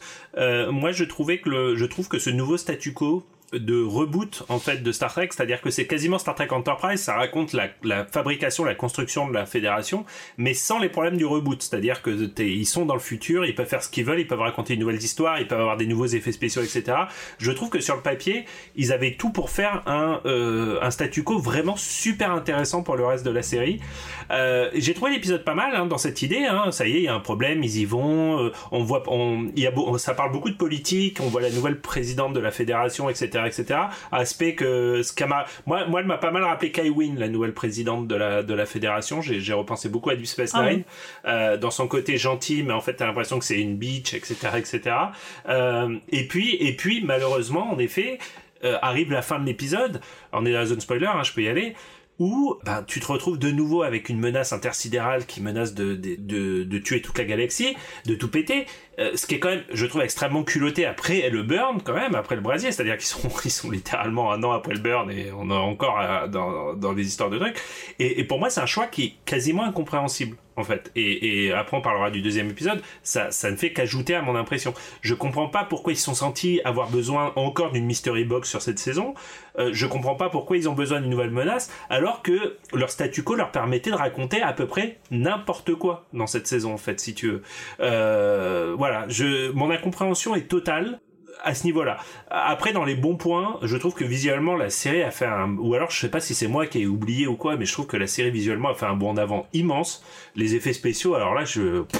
Je sais pas, je suis bluffé. Euh, bon, on a... On a il y a un détail dont on parlera peut-être plus tard euh, sur la passerelle euh, qui m'a qui m'agace profondément mais à part ça les costumes même les coiffures je dois dire les maquillages et les effets spéciaux là on est franchement on a on est rentré dans une autre dimension. Bah moi, il me semble que c'était déjà comme ça les saisons précédentes, mais ok. Euh, toi, Roman Nigita, euh, je me souviens, j'ai réécouté en fait le podcast bilan de la saison 3 qu'on avait fait euh, il y a maintenant presque un an. Et, euh, et toi, tu déplorais justement déjà le fait qu'il y ait une nouvelle menace au lieu de faire du world building, bah, comme ce que disait Romain à l'instant, c'est qu'on aurait pu avoir la création de cette nouvelle fédération et suivre ça. Et malheureusement, bah, T'avais raison. Bah oui, alors moi sur, sur, ce premier épisode et même sur le deuxième, euh, j'ai pas vraiment été, surpris. Bah, c'est du Discovery euh, tel qu'on s'y habitué avec euh, tous ses défauts et puis les, points positifs euh, qu'on aime bien. En effet, le, le cast, les personnages secondaires, les effets spéciaux, les décors, tout ça, ça marche toujours aussi bien. D'ailleurs, peut-être que ce qui fait un peu un peu hum, meilleur effet en termes justement d'effets spéciaux cette saison, c'est qu'ils ont un peu la même technique que la série Star Wars Mandalorian, c'est-à-dire qu'ils tournent avec des écrans qui projettent directement les décors. C'est pas c'est pas de l'incruste. Ah oui. euh, donc c'est peut-être ça qui donne un, un, meilleur rendu. Je je sais pas. Euh, non mais sinon voilà, il y a une nouvelle menace interstellaire. Il y a des explosions dans tous les sens. C'est sympa, ça se regarder. Bon voilà, c'est Discovery. Il faut pas en attendre plus, je pense. Moi il y a un truc par contre que j'ai trouvé vachement intéressant dans ce premier épisode, c'est la scène euh, qui est tout à la fin entre la présidente et la capitaine donc Michael Burnham, qui remet en avant en effet le gros défaut de Burnham qui au départ est un défaut d'écriture mais qui maintenant est un vrai défaut du personnage qui exploré, euh, qu'il avait déjà été euh, dans un épisode de la saison 3, c'est le fait qu'elle a cette espèce de syndrome euh, de la personne qui pense que c'est elle qui va sauver tout le monde. Voilà, au départ, dans les deux premières saisons, c'était vraiment un problème d'écriture, je pense. C'était une facilité d'écriture. Et il y a eu cet épisode dans la saison 3, et je pense qu'on en avait déjà parlé d'ailleurs à l'époque, dans lequel il y avait quasiment le procès de Michael et où sa mère lui disait Mais attends, t'as ce problème-là, c'est pas toi de sauver tout le monde, mais t'es persuadé que tu dois le faire. Et qu'il la mettait face à, ce souci. Et maintenant, le fait qu'elle soit capitaine, c'est encore plus un problème. Le fait que, le, le, en tant que capitaine, elle veut aller partout, elle veut tout résoudre. Bah non, c'est pas le rôle du capitaine. C'était euh, d'ailleurs bah, la différence entre Kirk et Picard, euh, d'ailleurs, si on se souvient. Euh, et là, le fait que la présidente, malgré tout le côté machiavélique qu'elle semble avoir, la mette face à ce souci-là, je trouve ça vachement intéressant. Cette dimension-là qu'ils arrivent maintenant à injecter dans Michael depuis la saison précédente et qu'ils semblent vouloir à nouveau explorer dans cette saison-là, ça pour moi c'est un point positif. À voir si dans le suite, la suite de la saison, justement, toute la problématique du personnage de Michael et le fait que maintenant elle soit la capitaine, euh, ça, ça va clasher. Moi je suis impatient de voir ça.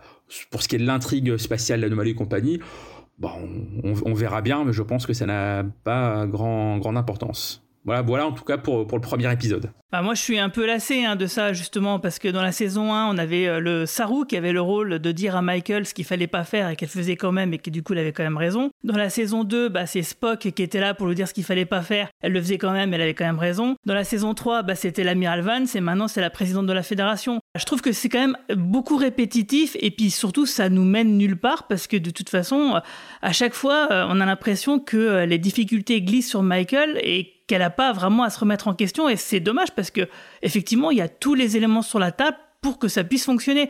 On se souvient tous que finalement le procès Vulcain l'année dernière euh, c'est sur une pirouette hein, qui, scénaristique qu'ils en sont, ils s'en sont tirés. Je veux dire, la promesse, elle n'était pas du tout tenue. Il n'y avait pas finalement euh, de euh, d'issue logique euh, de joute verbale, de, enfin bref, tu vois, genre argumentaire contre argumentaire, il y avait pas, il y avait pas ça quoi. Et finalement, à chaque fois, c'est c'est trop facile quoi. C'est vraiment du deux ex machina à chaque fois pour servir Michael et c'est vraiment vraiment dommage parce que ouais le personnage, enfin l'actrice est bonne, euh, bah, tout le casting est bon de toute façon, on le sait. Hein. Euh, c'est simplement qu'il y a dans les histoires, la façon dont c'est raconté, c'est c'est toujours trop facile. C'est, euh, y a- y a- la promesse n'est jamais Il y aboutie. a quand même une évolution majeure du personnage. Avant, elle pleurait tout le temps. Maintenant, elle sourit tout le temps. Je sais pas si t'as remarqué. Dans, dans le premier épisode, c'est alors c'est vraiment. T'as voulu dire ça y est, maintenant elle est de bonne humeur. Ça y est, on vous présente une nouvelle Michael. Tu verras. Je pense que sur euh, 45 minutes, elle sourit 43 minutes Bah, dans D'ailleurs, a- j'ai Ah, quelqu'un qui a tweeté euh, quand j'ai dit que je sais plus à quelle occasion est-ce que c'était qu'on allait enfin qu'on n'allait pas avoir euh, la saison 4 qu'on allait enfin l'avoir qui disait alors euh, moi je suis content mais leur temps à sourire dans ce premier épisode et effectivement ils ont tous la banane d'être là en fait. Il y a des trucs dramatiques qui se passent, mais tu sens dans leurs yeux, dans leur regard que ça brille, qu'ils sont contents, ils sont, ils sont contents d'être là. Ça, met la pêche, effectivement, euh, c'est peut-être un peu trop euh, par, rapport à, par rapport à ce qui se passe. Euh, je vous rejoins totalement hein, sur le traitement de Burnham, c'est vraiment c'est pénible. ok, elle sourit. Il y a une lueur d'espoir sur l'évolution du personnage dans l'épisode 2, on en parlera un peu après. Mais là, dans ce, dans ce premier épisode, c'est effectivement, ça reste toujours fatigant ce Deus Machina, Ex Machina là. Mais moi, Discovery, en fait, Burnham, je la vois plus comme un personnage. Euh, elle est là pour entraîner la clique et tout ce qui m'intéresse, c'est ce qu'il y a tous les autres qui gravitent autour d'elle. Ouais, mais c'est vrai, mais c'est un peu Bah dommage oui. quand même parce que c'est censé être le lead cast et c'est vrai, je, je te rejoins complètement. Euh, Moi, je pense que la série se porterait tellement mieux si Michael Burnham n'était pas là et c'est vraiment dommage parce que la pauvre actrice, elle y est pour rien.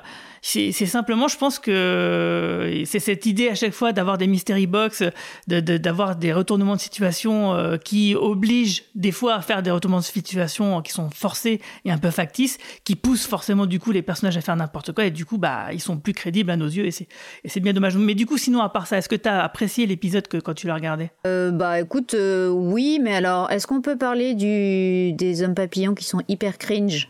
C'est horrible, ça m'a, j'ai, fait des cauchemars, ça m'a fait, c'était, c'était atroce, ça m'a rappelé. J'arrive pas à mettre le doigt sur quel, euh, pers- euh, quel personnage des films des années 80 auquel ça m'a fait penser. Est-ce que je me demande si c'est pas un, Ah, c'est un Ghostbuster Il y a pas un, je sais plus. Il y a un truc qui, qui ça m'a Nicolas Hulot? oui, évidemment, Nicolas Hulot, bien évidemment. Euh, ouais, ils sont hyper cringe. euh, du coup, euh, ça, j'ai trouvé pas, c'est, j'ai trouvé ça mal écrit, mal joué. Tu penses peut-être à Gozer dans Ghostbusters, non? Non. Parce qu'elle elle avait une tenue non, un mais peu c'est blanche, les un yeux. peu, elle avait un plus, peu je ce sais pas, je sais mouvement. pas. Faudrait que je, faudrait que je re-regarde. euh, Il faut que j'arrive à, à ce qu'on les remate avec mon mec. Il a du, il veut pas. euh, il est trop jeune. Il a, voilà, bref. Euh, Il ressemble un peu à, à des personnages de, de vieux épisodes de Doctor Who des années 60 en ouais, fait. peut-être. Ouais. C'est qu'il y a un côté très kitsch hein, quand Je te dis, même. elle est intéressante cette euh, scène parce que euh, je sais pas si c'est volontaire ou non, mais moi j'ai voulu lui voir une attention de la part de Kurtzman puisqu'il il coécrit l'épisode. Euh, en fait, c'est quasiment un clone cette scène de la scène d'ouverture de Star Trek Beyond. en Ouais, fait. c'est Je ça sais qui pas m'a si vous avez gêné, moi. remarqué. C'est- c'est- Non, Into Into Darkness. Darkness, ça Into m'a, Darkness, ça m'a pardon, gêné. oui. Ouais. J'ai trouvé C'est- ça hyper facile.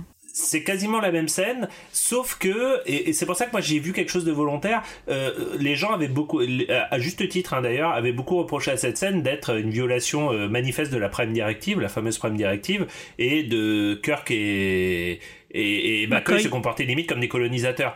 Or là, dans cet épisode, euh, le début est exactement le même, mais à la fin, on est dans une, on est dans de la diplomatie, on est dans de la prime directive et on est dans du, dans, oui, de la diplomatie, quoi, pure et dure. Et j'ai vu, moi, une- un clin d'œil de Kurtzman qui dit, vous voyez, je commence à comprendre ce que c'est Star Trek, mais peut-être que Ah, je il me serait temps, film, mec, en fait. depuis le temps. Mais euh, moi j'ai bien aimé cette scène justement pour ce que tu dis, qu'effectivement il y a un côté euh, remake de cette scène-là, mais en plus réussi. Par contre, ce qui n'est ce qui est un peu con, c'est quand même que les hommes papillons, ils savent vraiment pas viser, quoi. C'est des Mais Stormtroopers, les mecs. t'explique euh. pourquoi. Mais c'est parce que satellites. les satellites, ils marchent pas et leur magnétisme, il est foutu. Oh, mais t'as regardé l'épisode?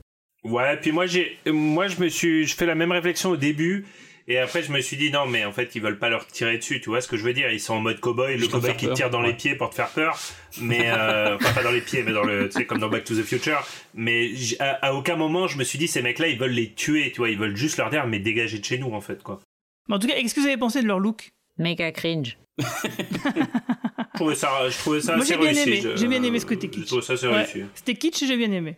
C'est le genre de truc qu'on pourrait, on aurait pu voir dans TOS s'ils avaient eu les moyens peut-être. Ouais, c'est ça, truc je suis- complètement je suis d'accord. Ouais, mais justement, je trouve que autant on dit qu'il y a du pognon mis sur la table avec les, les écrans à la Mandalorian, etc., autant je trouve cette scène hyper cheap. Je sais pas. Bah, les personnages, je sais pas, après. je- Je sais pas, c'est à ça que tu pensais, euh, Marie-Paul, bah, donc j'y pense. Moi, il m'avait fait penser, euh, je viens de, je viens de me rappeler, il m'avait fait penser au- à, à Dr. Manhattan dans, la, dans le film Watchmen de. Non? Zack De Zack Snyder Snyder, ouais. Non, non, Ah, non, moi Parce qu'il non. glow, Non, non, il, brille, non, un petit peu, il Ouais, non, non, rien à voir. Ouais, mais pas comme Non, ça. rien à non. voir. Non, c'est vraiment les yeux. Il y a un truc, il y a un... faut que je, je chercherai. Mais en tout cas, moi j'ai bien aimé euh, la complicité entre Book et Michael Burnham. Ça faisait vraiment, ouais, c'est la mission de routine un petit peu parce que oui, ça fait, en fait là, ça fait cinq mois qu'elle euh, distribue du dilithium à droite à gauche et que la fédération a presque doublé de membres par rapport aux peuples qui ont rejoint donc euh, la fédération. Et euh, voilà, j'ai trouvé ça c'était plutôt sympathique parce que ça nous mettait un peu dans l'ambiance. Et du coup, on comprend par cette scène que bah du coup, il y aura forcément donc il y a une ellipse et on ne verra pas le truc qu'on attendait de voir qui était effectivement Michael Burnham avec le Discovery qui va faire le tour des planètes et avoir des, des épisodes de la semaine entre guillemets la planète de la semaine. C'était assez drôle que ça soit le chat aussi qui, qui crée la confusion, tu sais. Il dit, ouais, but she's a queen. Quoi, vous détenez une monarque?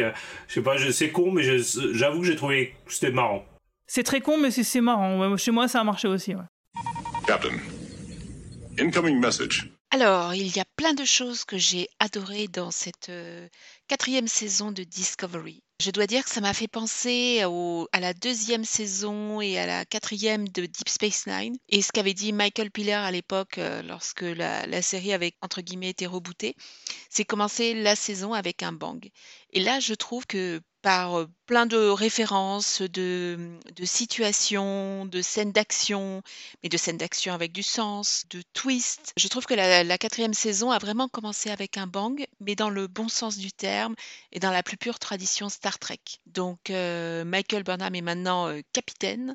Elle est aux commandes du, Discovery et elle est, je trouve, incroyable. Alors elle continue à être très émotionnelle proche de, de l'équipage, mais en même temps, elle est confrontée maintenant à des choix, des décisions qu'elle doit prendre, et maintenant, elle est capitaine. Donc, euh, ces choix, comme on le voit dans le deuxième épisode, ben, ont, des, conséquences. Et euh, elle ne doit pas forcément euh, faire certains choix, mais euh, et le fait que elle ne sait pas si Book doit euh, aller en mission, si les, questions qu'elle se pose, les interrogations, le côté personnel et le côté euh, professionnel qui s'affrontent.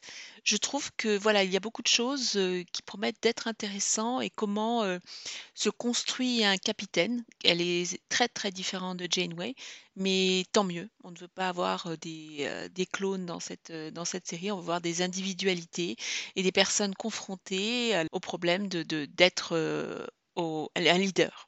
Et Janeway, jeune, devait aussi être sûrement confrontée à des choix euh, très très durs. Et donc, on l'a rencontrée quand elle était capitaine depuis euh, plusieurs années. Là, Burnham est différente. Elle, est- vient d'être nommée. Et donc, elle, est, euh, elle a des, des choix et elle va se construire. Et donc, cette saison promet d'être très très intéressante de ce côté-là. Bien sûr, je suis ravie de retrouver Book, un personnage que j'avais beaucoup aimé dans, dans la saison 3. Et je trouve que c'est intéressant de le voir et de voir comment il va évoluer maintenant que son monde a été détruit. Alors je dois dire, je me suis demandé ce qu'il en était de son, de son neveu et si on ne le retrouvera pas ultérieurement. Mais voilà, ça promet la relation qu'il a avec Burnham est, je trouve, très très intéressante à suivre.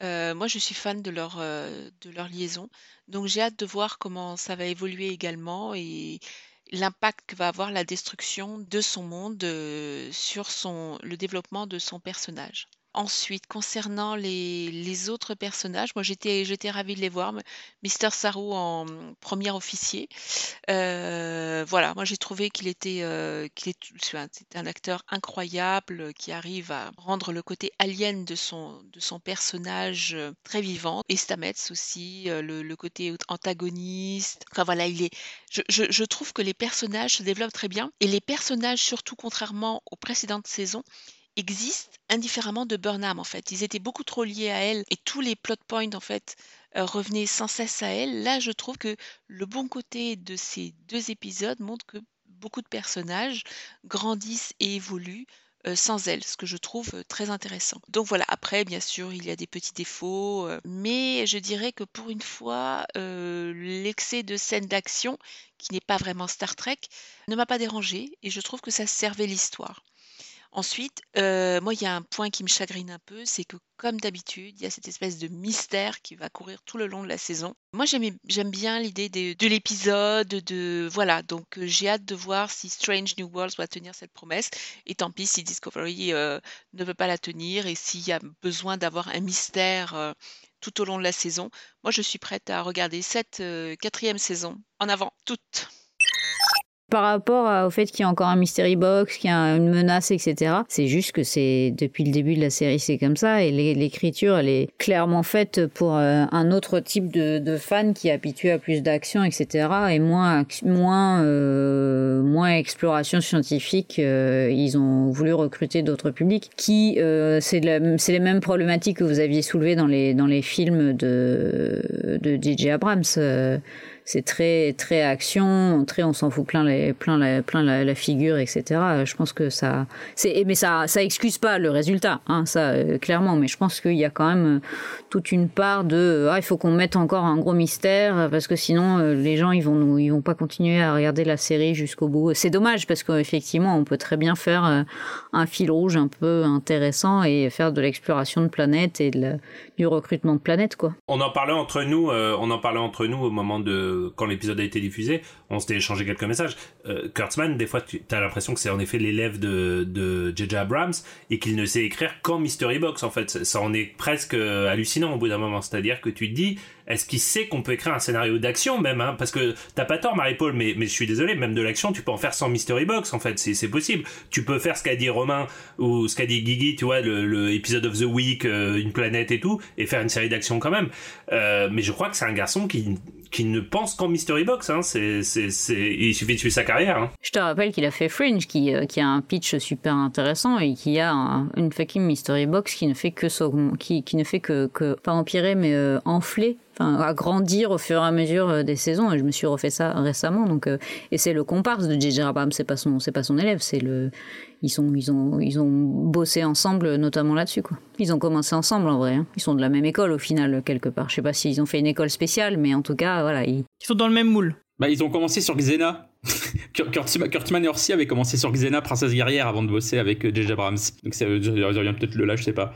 Euh, je sais pas si vous avez remarqué, il y a un truc qui est vachement bien, je l'avais oublié, il y a un super clin d'œil au niveau de la musique dans ce premier épisode, quand la présidente présente la station spatiale Archer, enfin le, le dock spatial Archer, on entend dans la musique, c'est le thème de fin des épisodes d'Enterprise. Ça, ça m'a fait super C'est ce qui plaisir aurait dû être le générique. C'est le thème qui aurait dû être le générique de base avant qu'ils décident de le changer pour cette musique country qu'on adore. C'est ça, évidemment. c'est c'est le générique de fin des épisodes, ouais, c'est celui sur lequel il y a les crédits. Ouais. Et euh, c'est le thème de, de bah, d'Archer, du d'Archer, coup. ouais, tout complètement. Euh, mais justement, je sais ce que je voulais dire, c'est que là, on relance la, donc la fédération, elle a presque doublé de volume. Euh, on relance Starfleet Academy.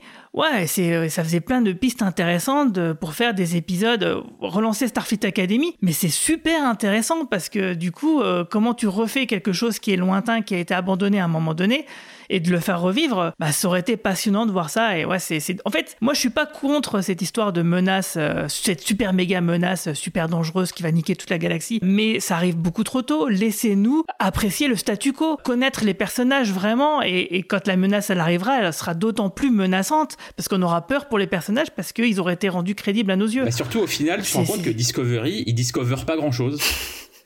Si, Oui, si, carrément, ah, si. c'est vrai. Attends, des, des Non, mais il- mystères, il- il des mystères qui vont, qui vont foutre en l'air l'univers. Excuse-moi, c'est quand même euh, mieux Non, que de trouver. ça, ça euh, serait Star Trek Savior un ou, caillou, euh, un truc comme ça, mais, mais t'as pas, de la- t'as pas euh, le- la découverte scientifique, on va juste vers l'inconnu, puis on voit ce qui se passe. Mais hé, non, ah non, je suis désolée. Il y a une découverte scientifique. Je, ça, ils arrivent quand même malgré tout à, euh, ils font de la collecte de données, ils font de l'analyse, ils font des, enfin, ils font de l'exploration. Certes, autre. En fait, c'est, c'est, c'est- ça reste de l'exploration, mais c'est complètement différent.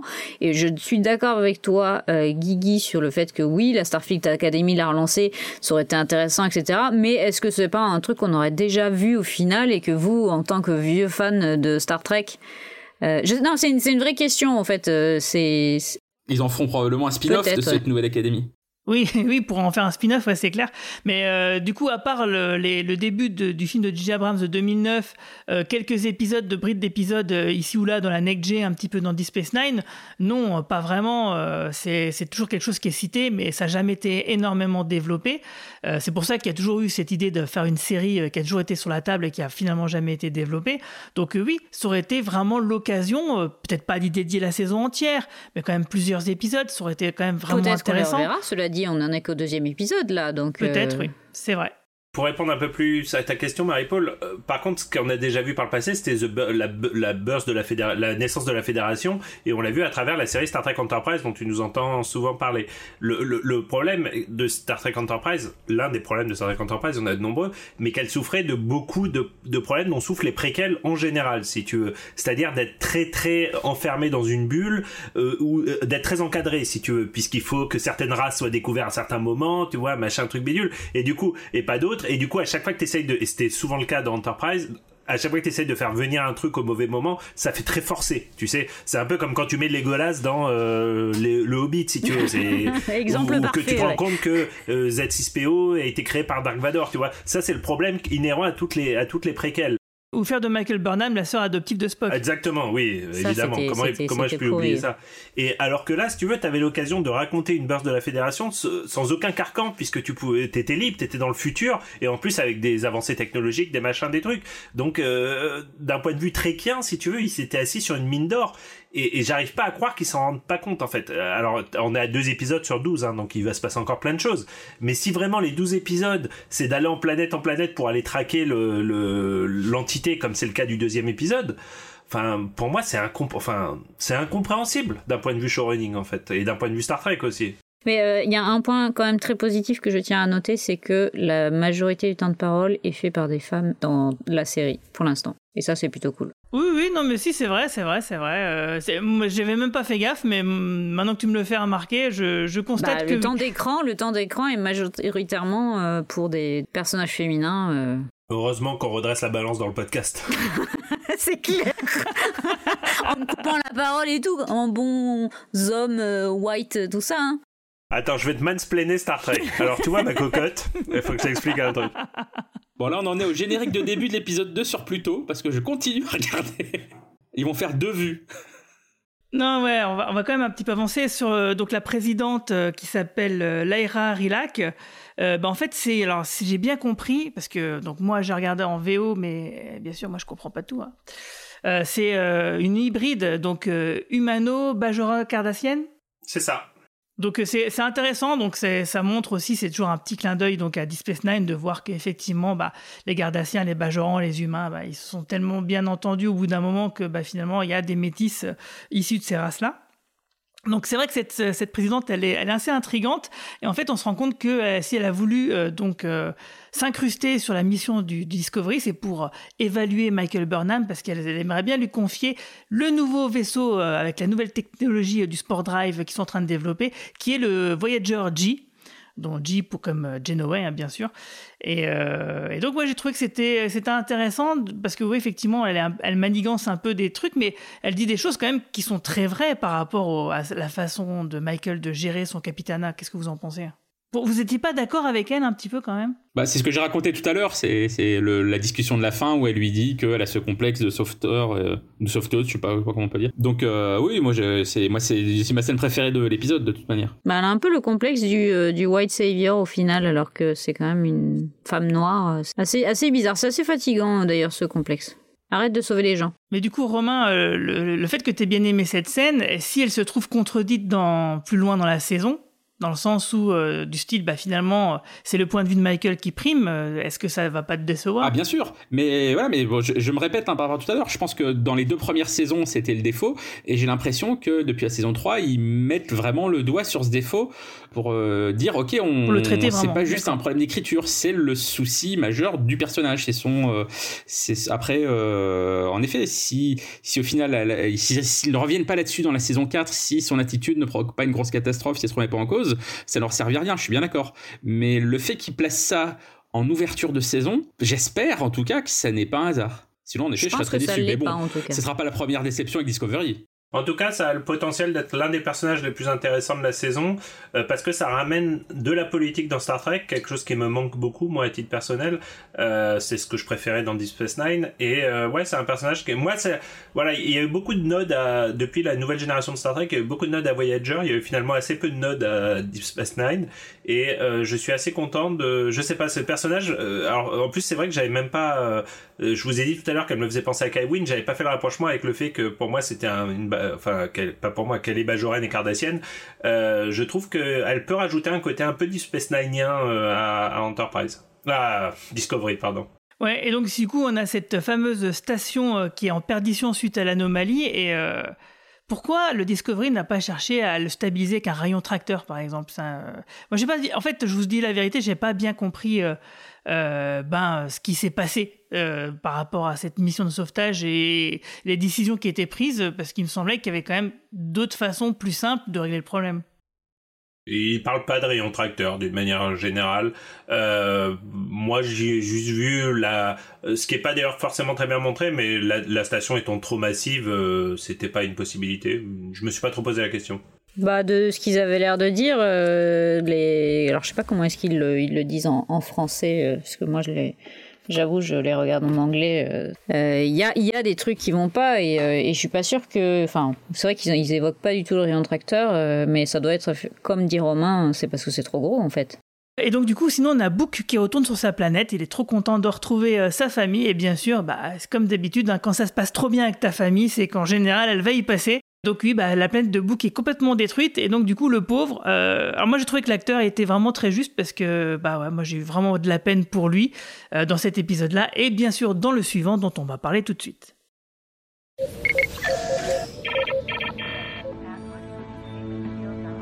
Welcome back, Captain. Thank you, but please call me Saru. How about Mr. Saru? That would be acceptable. Commander Bryce, open a shipwide channel. Aye, Captain. Ready. Discovery. Today we seek to understand a threat like none our galaxy has faced before. We know the cost of its destructive power all too well. We lost colleagues, friends, and Quajon countless lives, histories, futures. We won't let their deaths be in vain. And we are going to make damn sure nothing like this happens again. Not on our watch. Not on our watch. L'épisode 2, Anomalie, qui est écrit cette fois par Anne Coffell Saunders et Glennis Mullins, et qui est réalisé toujours par la même personne que pour l'épisode 1. Euh, là où on voit donc Saru qui revient aider l'USS Discovery pour dévoiler le mystère de cette nouvelle force inhabituellement destructrice, alors que Burnham dirige l'équipage, elle doit également trouver le moyen d'aider Book à faire face à cette perte inimaginable qui est bah, bien sûr sa planète natale. Donc comme je le disais, bah, l'acteur qui joue Book, je l'ai trouvé vraiment très très juste dans cet épisode-là parce qu'il le pauvre est complètement euh, bah, complètement traumatisé. Alors ça rappelle aussi un peu euh, bah, la destruction de Vulcain dans le film de Star Trek euh, de 2009 de J.J. Abrams. Est-ce que ça vous intéresse et vous, est-ce que vous pensez que c'est un ajout supplémentaire qui peut rendre le, personnage de Book euh, plus intéressant? Non, je pense pas que ça va le rendre plus intéressant, ça le rend plus caricatural. Ça y est, maintenant c'est lui qui reprend le rôle de Burnham et d'être tout le temps malheureux, traumatisé, vengeur, etc., etc. Il avait pas besoin de ça parce qu'il était cool ce personnage. Il avait un petit côté Han Solo de l'univers Star Trek. Euh, il savait un peu mieux s'orienter dans ce nouveau monde que le membre de Discovery. Donc il avait pas besoin de ça. Je trouvais que c'est un personnage qui avait trouvé sa place de lui-même beaucoup mieux que la plupart des membres d'équipage après quatre saisons, ce qui est un petit peu tragique. Donc non, c'était pas très intéressant. Euh, comme d'habitude, euh, enfin, est-ce que tu peux raconter une histoire sans faire exploser une planète? Est-ce que tu peux, là encore, hein, on retrouve la patte d'Abrams, hein, euh, je pense au, dernier Star Wars. Est-ce que tu peux, tu vois, raconter une histoire sans que toute ta famille se fasse exterminer? Est-ce que tu peux raconter une histoire sur Seven of Nine sans que son, son, son fils adoptif se soit fait kidnapper, violer et arracher les poumons? Je suis désolée, mais Star Wars, c'est, la mauvaise, c'est le mauvais exemple hein, pour l'explosion de planète et la décimation des populations. Hein. Excuse-moi que. Enfin, c'est pas Abrams le premier. Hein. Je comprends ce que tu veux dire, mais, mais je pensais plus à la destruction de. Ce que, ce que je veux dire, c'est qu'il y a, en fait, t'as as raison Marie-Paul, mais ce que je veux dire, c'est que t'as as, l'impression que c'est quasiment systématique, qu'il faut qu'il y ait en effet des drames, mais de, de, de dimensions, tu vois, euh, extraordinaires, quoi, pour, pour arriver là, alors que c'est un personnage qu'on n'avait même pas besoin. Euh, et puis voilà, puis comme tu l'as, enfin, on l'avait vu venir, euh, enfin moi je l'avais vu venir, en tout cas c'est sûr, mais dans cet épisode, immédiatement on est plongé dans cette nouvelle truc là, nouveau brasier, là je sais pas comment on l'appelle, dans celui-ci, la distorsion, anomalie, ce que tu veux. Et euh, ça y est, la fédération l'a oublié. Alors, ce n'est qu'un épisode, hein, j'en ai conscience. Hein, euh, c'est ce que tu vas me dire, Marie-Paul. Mais euh, la fédération n'en parle plus. Euh, la politique, on n'en parle plus. Bah, Même quand la- même, attends, excuse-moi, le début, c'est quand même. Il y, a une, il y a la fédération plus d'autres euh, planètes euh, membres qui sont absolument pas de la fédération. Enfin, je suis désolée, il, se, il y a une coalition totale euh, de toutes ces personnalités. euh, quand oui, même, ils sont tous d'accord pour dire qu'il y a que Discovery qui peut sauver le monde. oui, Quoi. bon, ça, ça, plus, enfin, il y a d'accord. pas de. Mais note que quand même, ils sont tous là autour de la table. Et c'est une scène Oui. intéressante de- pour le coup. Donc, euh, je suis d'accord, Discovery encore sauve le monde, il y en a marre. Tu, tu mets le doigt sur des, des choses vraies que j'ai peut-être mal vues parce que parce que je vois toujours enfin on a tendance à être obsédé par le côté négatif des choses mais euh, je sais pas je, je, je m'explique pas ces choix et ça m'énerve profondément j'avoue Je suis tout à fait d'accord avec Romain sur le, le côté un peu baroudeur, euh, un peu. euh, je- j'ai j'ai- j'ai de la connaissance que vous n'avez pas. L'acteur, moi, je l'aime, je l'aime beaucoup et depuis. Depuis longtemps, c'est un acteur anglais. euh, J'ai oublié son nom, pardon, excuse-moi de t'invisibiliser, euh, euh, cher acteur, mais, mais il, est, il est super et son potentiel, son potentiel de, de- de- d'acteur explose effectivement avec ces, ces tragédies-là. C'est juste dommage parce qu'en fait, comme tu dis, on n'a pas besoin d'un nouvel, euh, d'un nouveau personnage qui est triste et euh, qui va, qui a envie de, tuer tout le monde parce qu'il a perdu sa famille, quoi. Mais c'est aussi, euh, je sais pas si vous avez, si vous avez fait un peu attention à ce qui se sort en, en librairie et ce qui se vend beaucoup en ce moment. On est beaucoup dans des œuvres d'anticipation. Alors c'est des trucs qui existent depuis toujours, mais il y a une recrudescence de l'intérêt du lectorat pour euh, des œuvres d'anticipation où le monde euh, euh, crève la faim, où le monde s'entretue, où c'est la la misère et la merde absolue.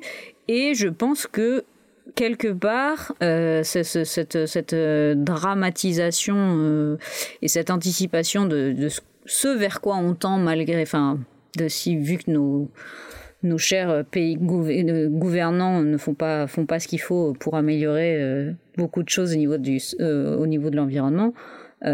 Voilà, donc je pense qu'il surfe aussi sur, sur cette, cette évolution de l'intérêt de, de gens qui lisent euh, de la pop culture. Quoi.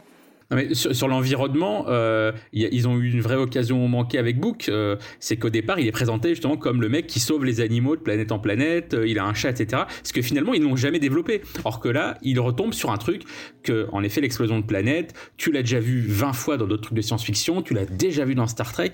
Je pense pas qu'ils surfent sur quoi que ce soit. Je pense qu'ils juste ils surfent sur leur manque d'idées. Je, je, vois pas autre, autre chose. Et, l'autre problème que j'ai avec avec le personnage de Book, c'est que j'avais cru comprendre à la fin de la saison précédente que plus ou moins il intégrait l'équipage, puisqu'il avait un, espèce d'uniforme avec un, un- avec un, comme badge. Là, finalement, il engueule Michael en disant Mais moi, je fais pas partie de, Starfleet. Donc, tu as l'impression qu'entre les deux saisons, bah, ils ont changé d'avis sur quoi faire du personnage. Et de manière plus générale, avec l'équipage, non seulement, à nouveau, euh, tout le monde, visiblement, au sein de Starfleet est d'accord pour euh, dire que Discovery est le seul vaisseau qui peut sauver tout le monde. Mais encore une fois, il t'as l'impression qu'ils restent entre eux. C'est que l'équipage du, du vaisseau ne bouge pas. Personne n'est muté dans d'autres vaisseaux. Personne de cette nouvelle époque n'intègre euh, le vaisseau.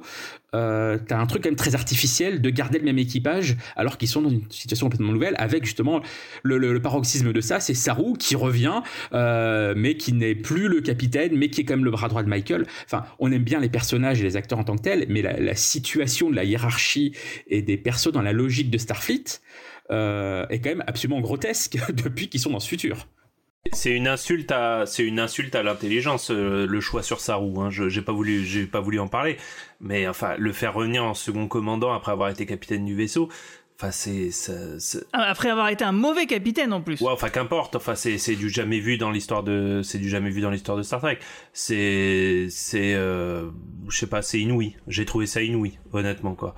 Bah non, parce que regarde, euh, on a le cas avec Spock euh, dans les films, où Spock est le capitaine de l'Enterprise, et quand euh, Kirk revient, il devient son second pour le temps d'une aventure. Donc oui, mais euh, il ça a était, déjà il été était fait. le premier. Euh, Kirk était le premier. C'est que quand il revient, quand son vieux capitaine revient, il lui donne la chaise de capitaine, ce qui est, ce qui est un acte honorable. Ça n'a rien à voir à voir. Ça correspond pas au caractère qu'ils ont mis en place de Burnham. Pour le coup, euh, je trouve que qu'elle garde, le- qu'elle garde la capitainerie, je sais pas comment on dit ça, euh, ça, ça correspond à ce qu'elle est, à ce qu'ils l'ont, comment ils l'ont écrite quoi. Chaque truc indépendamment, tu peux toujours expliquer, mais c'est l'accumulation de trucs forcés pour garder le côté artificiel de c'est le même équipage euh, depuis le début. C'est ça que je trouve un peu, un, peu grotesque dans, dans ce cas-là. T'as tout à fait raison, et, surtout qu'il y avait plein de manières euh, possibles et imaginables de faire en sorte que l'équipage reste tel quel. Euh, par exemple, justement, euh, euh, pourquoi n'a pas avoir fait Michael Burnham la capitaine en début de saison 3 et d'avoir gardé cette alchimie entre Saru et elle qui fonctionne ça, en Parce qu'indépendamment du contexte qu'on dénonce ici, bon bah les personnages et les acteurs fonctionnent plutôt bien quoi. C'est tout ce qu'il y a autour qui, qui, qui marche pas. L'alchimie entre les acteurs fonctionne Oui, et, et on a envie que ces personnages bah, aient ce qu'ils méritent c'est-à-dire des bonnes lignes de dialogue et des bons scénarios.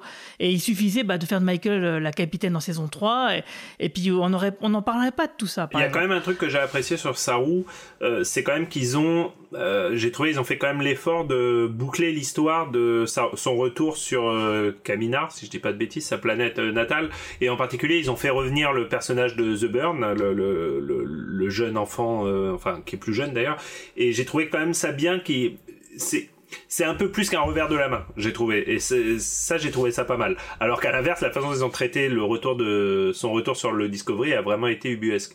Mais par contre, j'ai trouvé que la partie Kaminar dans le premier épisode, c'est pour ça que le premier épisode m'avait plutôt plu. J'ai trouvé que ça avait été plutôt bien fait dans l'ensemble.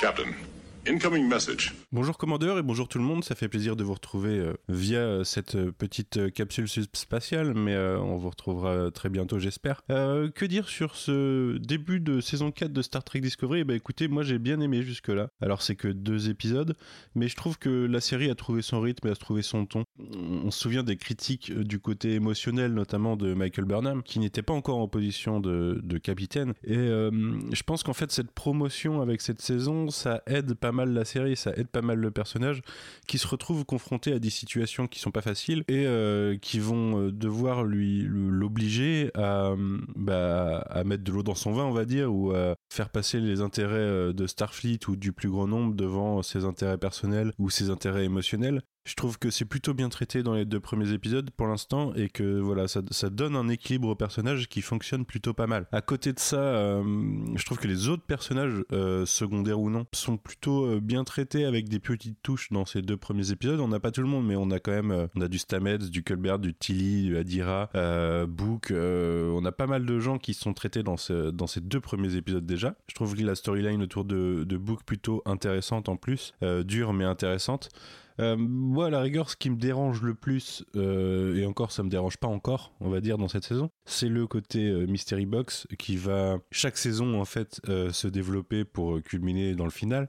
Je trouve que l'équipe de Discovery réussit bien à gérer cette, ce côté mystérieux et cette montée en pression, et souvent gère mal les reveals parce que, bah, forcément, la Mystery Box est un émulateur narratif, mais derrière, il faut, être capable de sortir quelque chose qui, bah, qui vient répondre aux attentes du spectateur, et c'est pas toujours le cas pour moi, surtout en saison 2 par exemple, que j'avais trouvé assez euh, compliqué avec euh, toute cette histoire de d'ange rouge et de euh, je ne me rappelle même plus de son nom mais euh, le protoborg on va dire que dire de plus? Bah ouais non jusque là bons épisodes je suis un peu embêté parce que je sais pas si cette fameuse mystery box va donner quelque chose d'intéressant par la suite mais pour l'instant ça reste agréable à voir c'est assez joli non, il y a des bons moments de bravoure, des bons moments de réflexion du Star Trek. Non, je suis assez content jusque-là.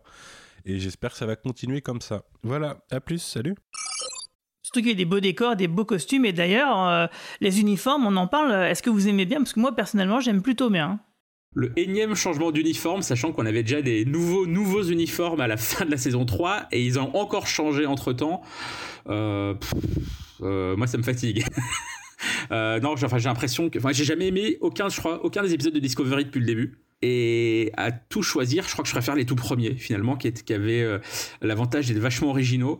Euh, là, je trouve qu'on est sur des déclinaisons euh, rouge, jaune, bleu, des trucs habituels, mais très encombrants, très épais. Enfin, ça, ça, fait des mauvaises copies des uniformes de Babylon 5 avec les couleurs de Star Trek. En gros. Oh, c'est méchant. En tout cas, on parlait du docteur Colbert tout à l'heure, bah, il est vraiment très choupi dans son uniforme blanc. Moi, j'adore. Wilson qui est très moulant, beaucoup plus que les autres. Oui, ça lui va très bien. je sais pas si tu l'as vu torse nu récemment, mais euh, il, mérite d'être moulé, ce, jeune garçon. Il est, il est torse nu dans si, si, Discovery un moment, non? Ah, peut-être. Euh, moi, j'ai vu une photo qu'il a postée de lui à la gym sur son Twitter. Et, je vais regarder. Il, il, est, il, est pas, il est bien, il est pas mal, le garçon. Euh, non, moi, moi, moi, je trouve, par contre, qu'en termes de production design, production value, je trouve quand même que la série cette année, je sais pas, euh, ou peut-être ça fait trop longtemps que j'ai pas vu du Star Trek, j'en sais rien, mais je trouve vraiment que le niveau est très haut. Moi, je trouve que visuellement, euh, tout est très haut, même euh, même d'un point de vue, comment dirais-je, lumière. Je trouve vraiment que la série est magnifique cette saison. j'ai un, un, reproche vraiment étonnant à faire, mais euh, si bien que je finis par me demander si c'est un gag ou je sais pas quoi. Il y a, y a, un effet spécial depuis le début de la saison euh, mécanique où en fait vous verrez à chaque fois que le vaisseau est attaqué en situation de stress, etc. Ce qui arrive assez souvent dans Discovery, hein, euh, il y a des espèces de lance-flammes dans le fond du, du, du, vaisseau, enfin de la passerelle, pardon, qui crachent des, des, des ouais, qui crachent des flammes dans, dans voilà et de manière très régulière. Euh, c'est-à-dire tu reconnais hein, les trucs qui sont utilisés dans les concerts, euh, enfin tu vois les, les, les, trucs de, enfin ouais de, de show quoi, de rocker et tout, et, et euh, ou de catch. Hein, une fois de plus, salut Cyril. Et en fait tu reconnais les trucs. Et surtout c'est très bizarre parce que il y a toujours eu des explosions dans Star Trek comme le faisait remarquer Romain, mais tu sais sur les les éléments de les consoles, les, les, les écrans, etc. Et là vous verrez, hein, il y, y, a des images, ça vient des murs quoi. En fait c'est très très bizarre en fait. Et j'ai fini par me demander en fait est-ce que c'est vraiment une explosion ou est-ce que c'est une espèce de de, de, fonctionnalité du vaisseau qui évacue, euh, je sais pas, l'équipage quand même, c'est pas très safe. Hein. Non mais c'est n'importe quoi. Euh, franchement, cet effet, il est hallucinant de, de bêtises. Euh, je, me l'explique pas. À part ça, honnêtement, l'épisode est très, enfin, le, visuellement, les deux premiers épisodes sont hallucinants. Moi, je les trouve vraiment hallucinants. Hein. Et il y a deux, il y a, enfin, il y a une scène qui est reproduite deux fois où ils perdent très subitement euh, le la comment on appelle ça la, gravité. Et honnêtement, c'est super bien fait. Hein. Enfin, je, euh, c'est, tu te demandes même. Enfin, c'est rare de nos jours, tu sais, où tu te dis, mais en fait, ils ont fait comment? C'est des fils, c'est des, euh, c'est les personnages sont entièrement en effets spéciaux digitaux. Honnêtement, je sais même pas comment ils ont fait ces deux scènes. Ça va très vite, c'est c'est très beau. Il y a presque un petit côté bullet time, un peu à la Matrix. J'ai vraiment trouvé ces scènes extrêmement bien faites, quoi. Sinon, eh ben, on parlait de Dr. Colbert, bah, on va aussi parler de Gray et d'Adira. Euh, notamment avec le corps synthétique euh, de Gray, euh, qui est, c'est du coup quelque chose de vraiment super intéressant. Alors, comme je disais tout à l'heure, euh, j'ai réécouté le, podcast bilan de la saison 3 qu'on avait fait et c'était Céline justement qui était la plus intéressée euh, par cette partie de l'histoire en se demandant euh, bah, comment ça allait être développé parce que effectivement, qu'est-ce qui fait de Grey un être? Comment les choses vont s'articuler? Parce que c'est quand même quelque chose de, très très spécial. Et du coup, bah, ils sont en train de fabriquer un corps synthétique, le même que Picard a priori, enfin le même genre en tout cas, bah, pour le concrétiser en quelque sorte. Alors moi, cette scène m'a fait à la fois énormément plaisir, même si c'est à la fois un truc moi qui me satisfait, un énorme Deus ex machina. Parce que je sais pas si vous vous souvenez euh, quand on a fait le bilan de Picard, Justement, spoiler, spoiler pour les gens qui n'ont pas vu Picard, désolé.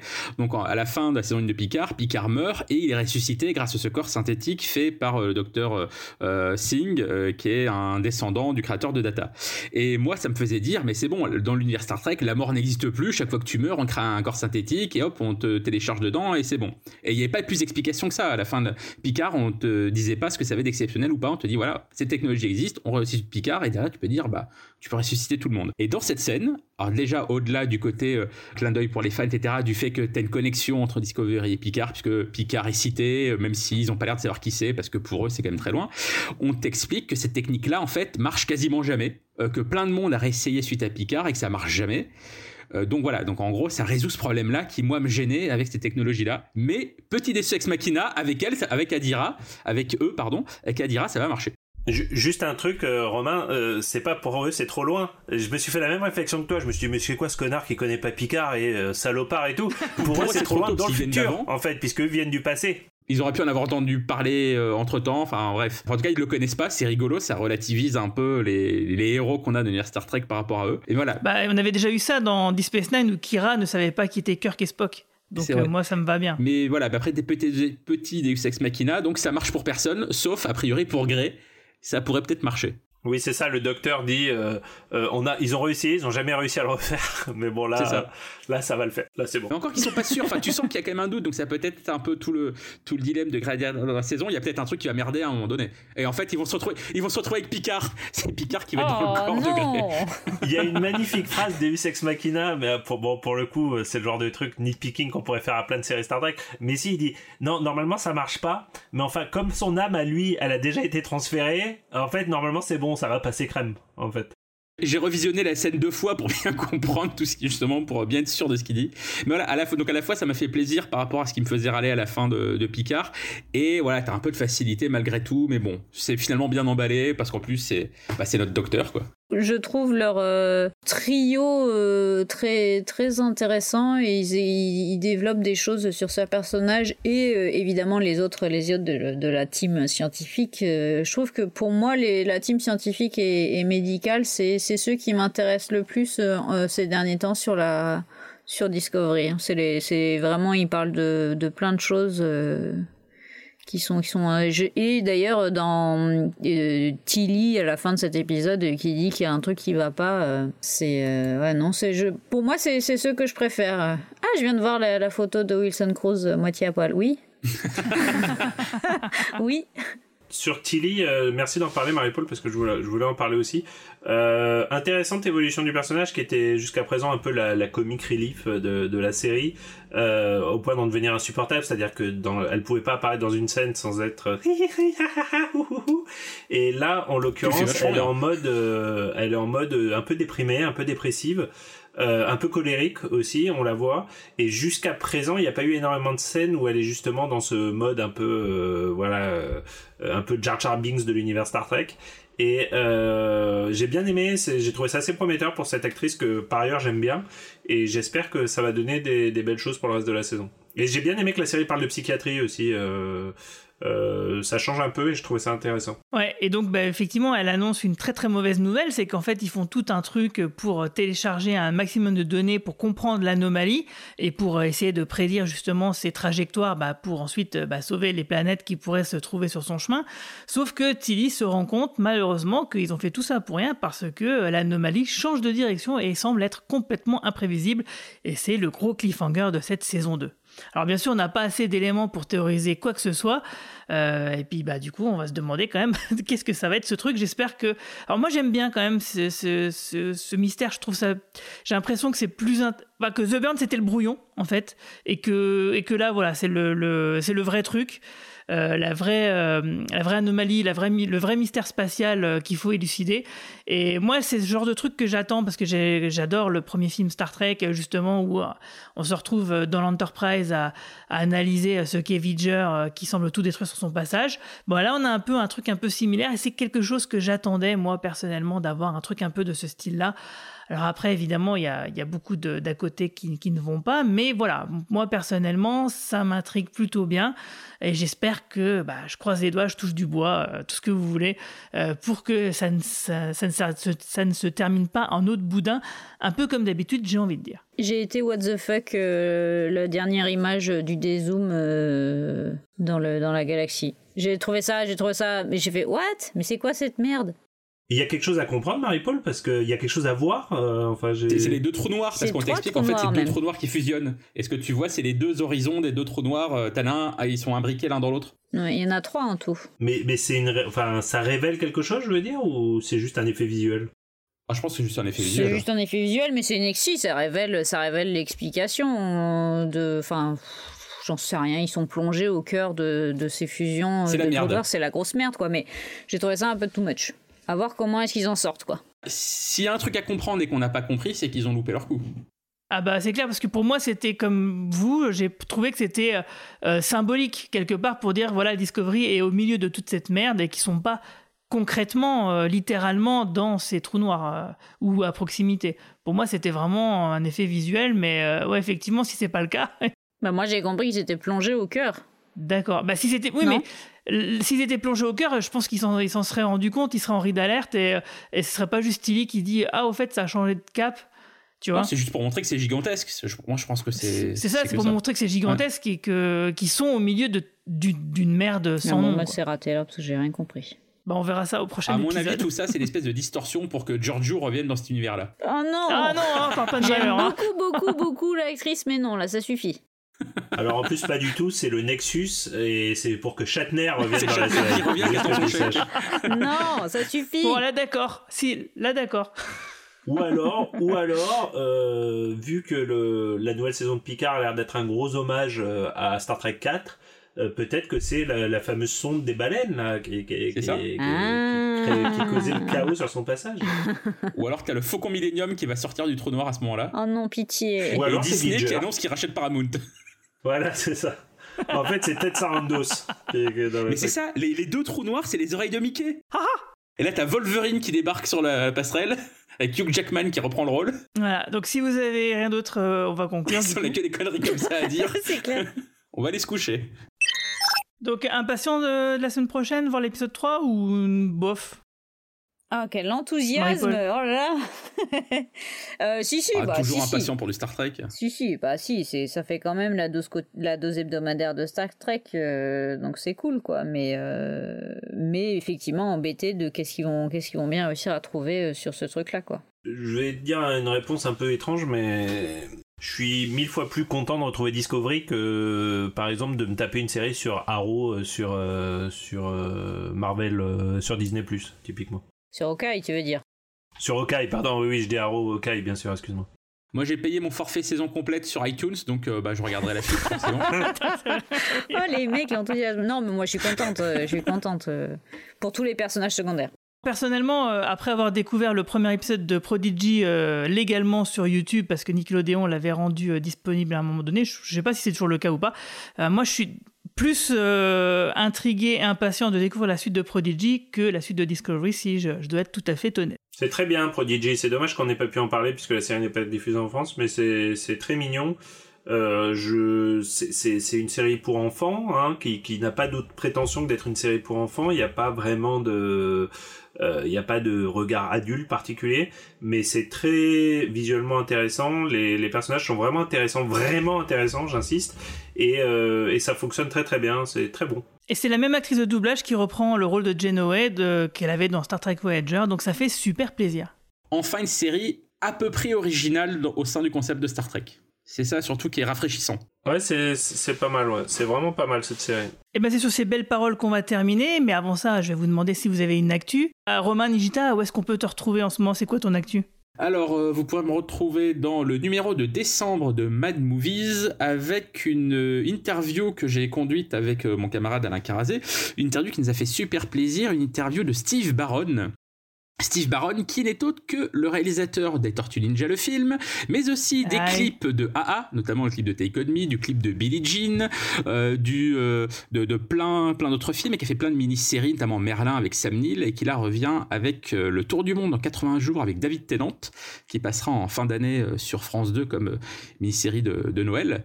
Et bah, on a eu le plaisir d'interviewer pendant une grosse demi-heure lors du festival Cannes Série. On a parlé de toute sa carrière, de tous les trucs sur lesquels il a débuté. Il a débuté sur Superman le film comme assistant caméra, donc euh, les clips, les Tortues Ninja, tout ça.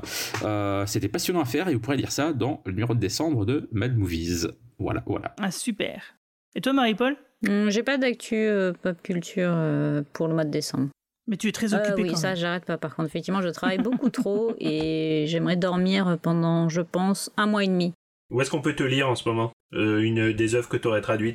Bah écoutez, j'ai effectivement, merci, euh, j'ai une trad qui sort euh, chez Ankama. Donc oui, on peut me lire euh, dans une trad qui va sortir au mois de janvier chez Ankama Édition, qui s'appelle Shadow Life, qui est un, roman graphique sur une vieille femme qui a été mise à la maison dans une maison de retraite par ses filles, mais qui est bien décidée à pas y rester. Elle se loue un appart de son côté, elle dit prout à ses filles, et, et en même temps, elle fuit l'ombre de la mort qui la, suit, qui la poursuit parce que, bah, est-ce que son heure est vraiment arrivée?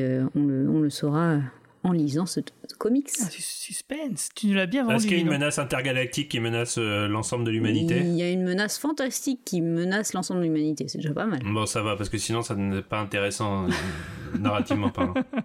Et toi, Romain? Moi, vous pouvez me retrouver à Villejuif au kebab le Constantinople, euh, où je passe l'ensemble de mes journées pour, de quelle pour heure fuir mes responsabilités familiales. Oh, de 8h à 23h, généralement. Quand est-ce qu'on se fait une watch party? Bah, quand vous voulez, hein. il y, a Paramount Plus à la maison, vous venez quand vous voulez. Et en plus, moi, c'est en HD, euh, Dolby Atmos et tout. Hein. Est-ce que t'as plutôt TV Non, j'ai, non, désolé, j'ai pas pris ça. Non, non. Non, j'ai HBO Max aussi. Euh, j'ai plein de trucs bien.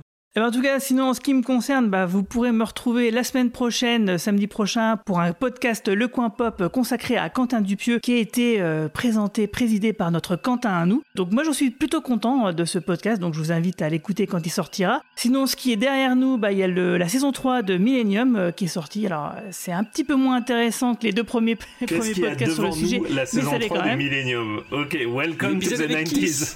Non, derrière, j'ai dit derrière nous, derrière nous. Magnifique magnifique. Et vivement la dernière épisode de Seinfeld aussi, qu'on attend avec impatience. j'ai dit derrière nous, j'ai dit derrière.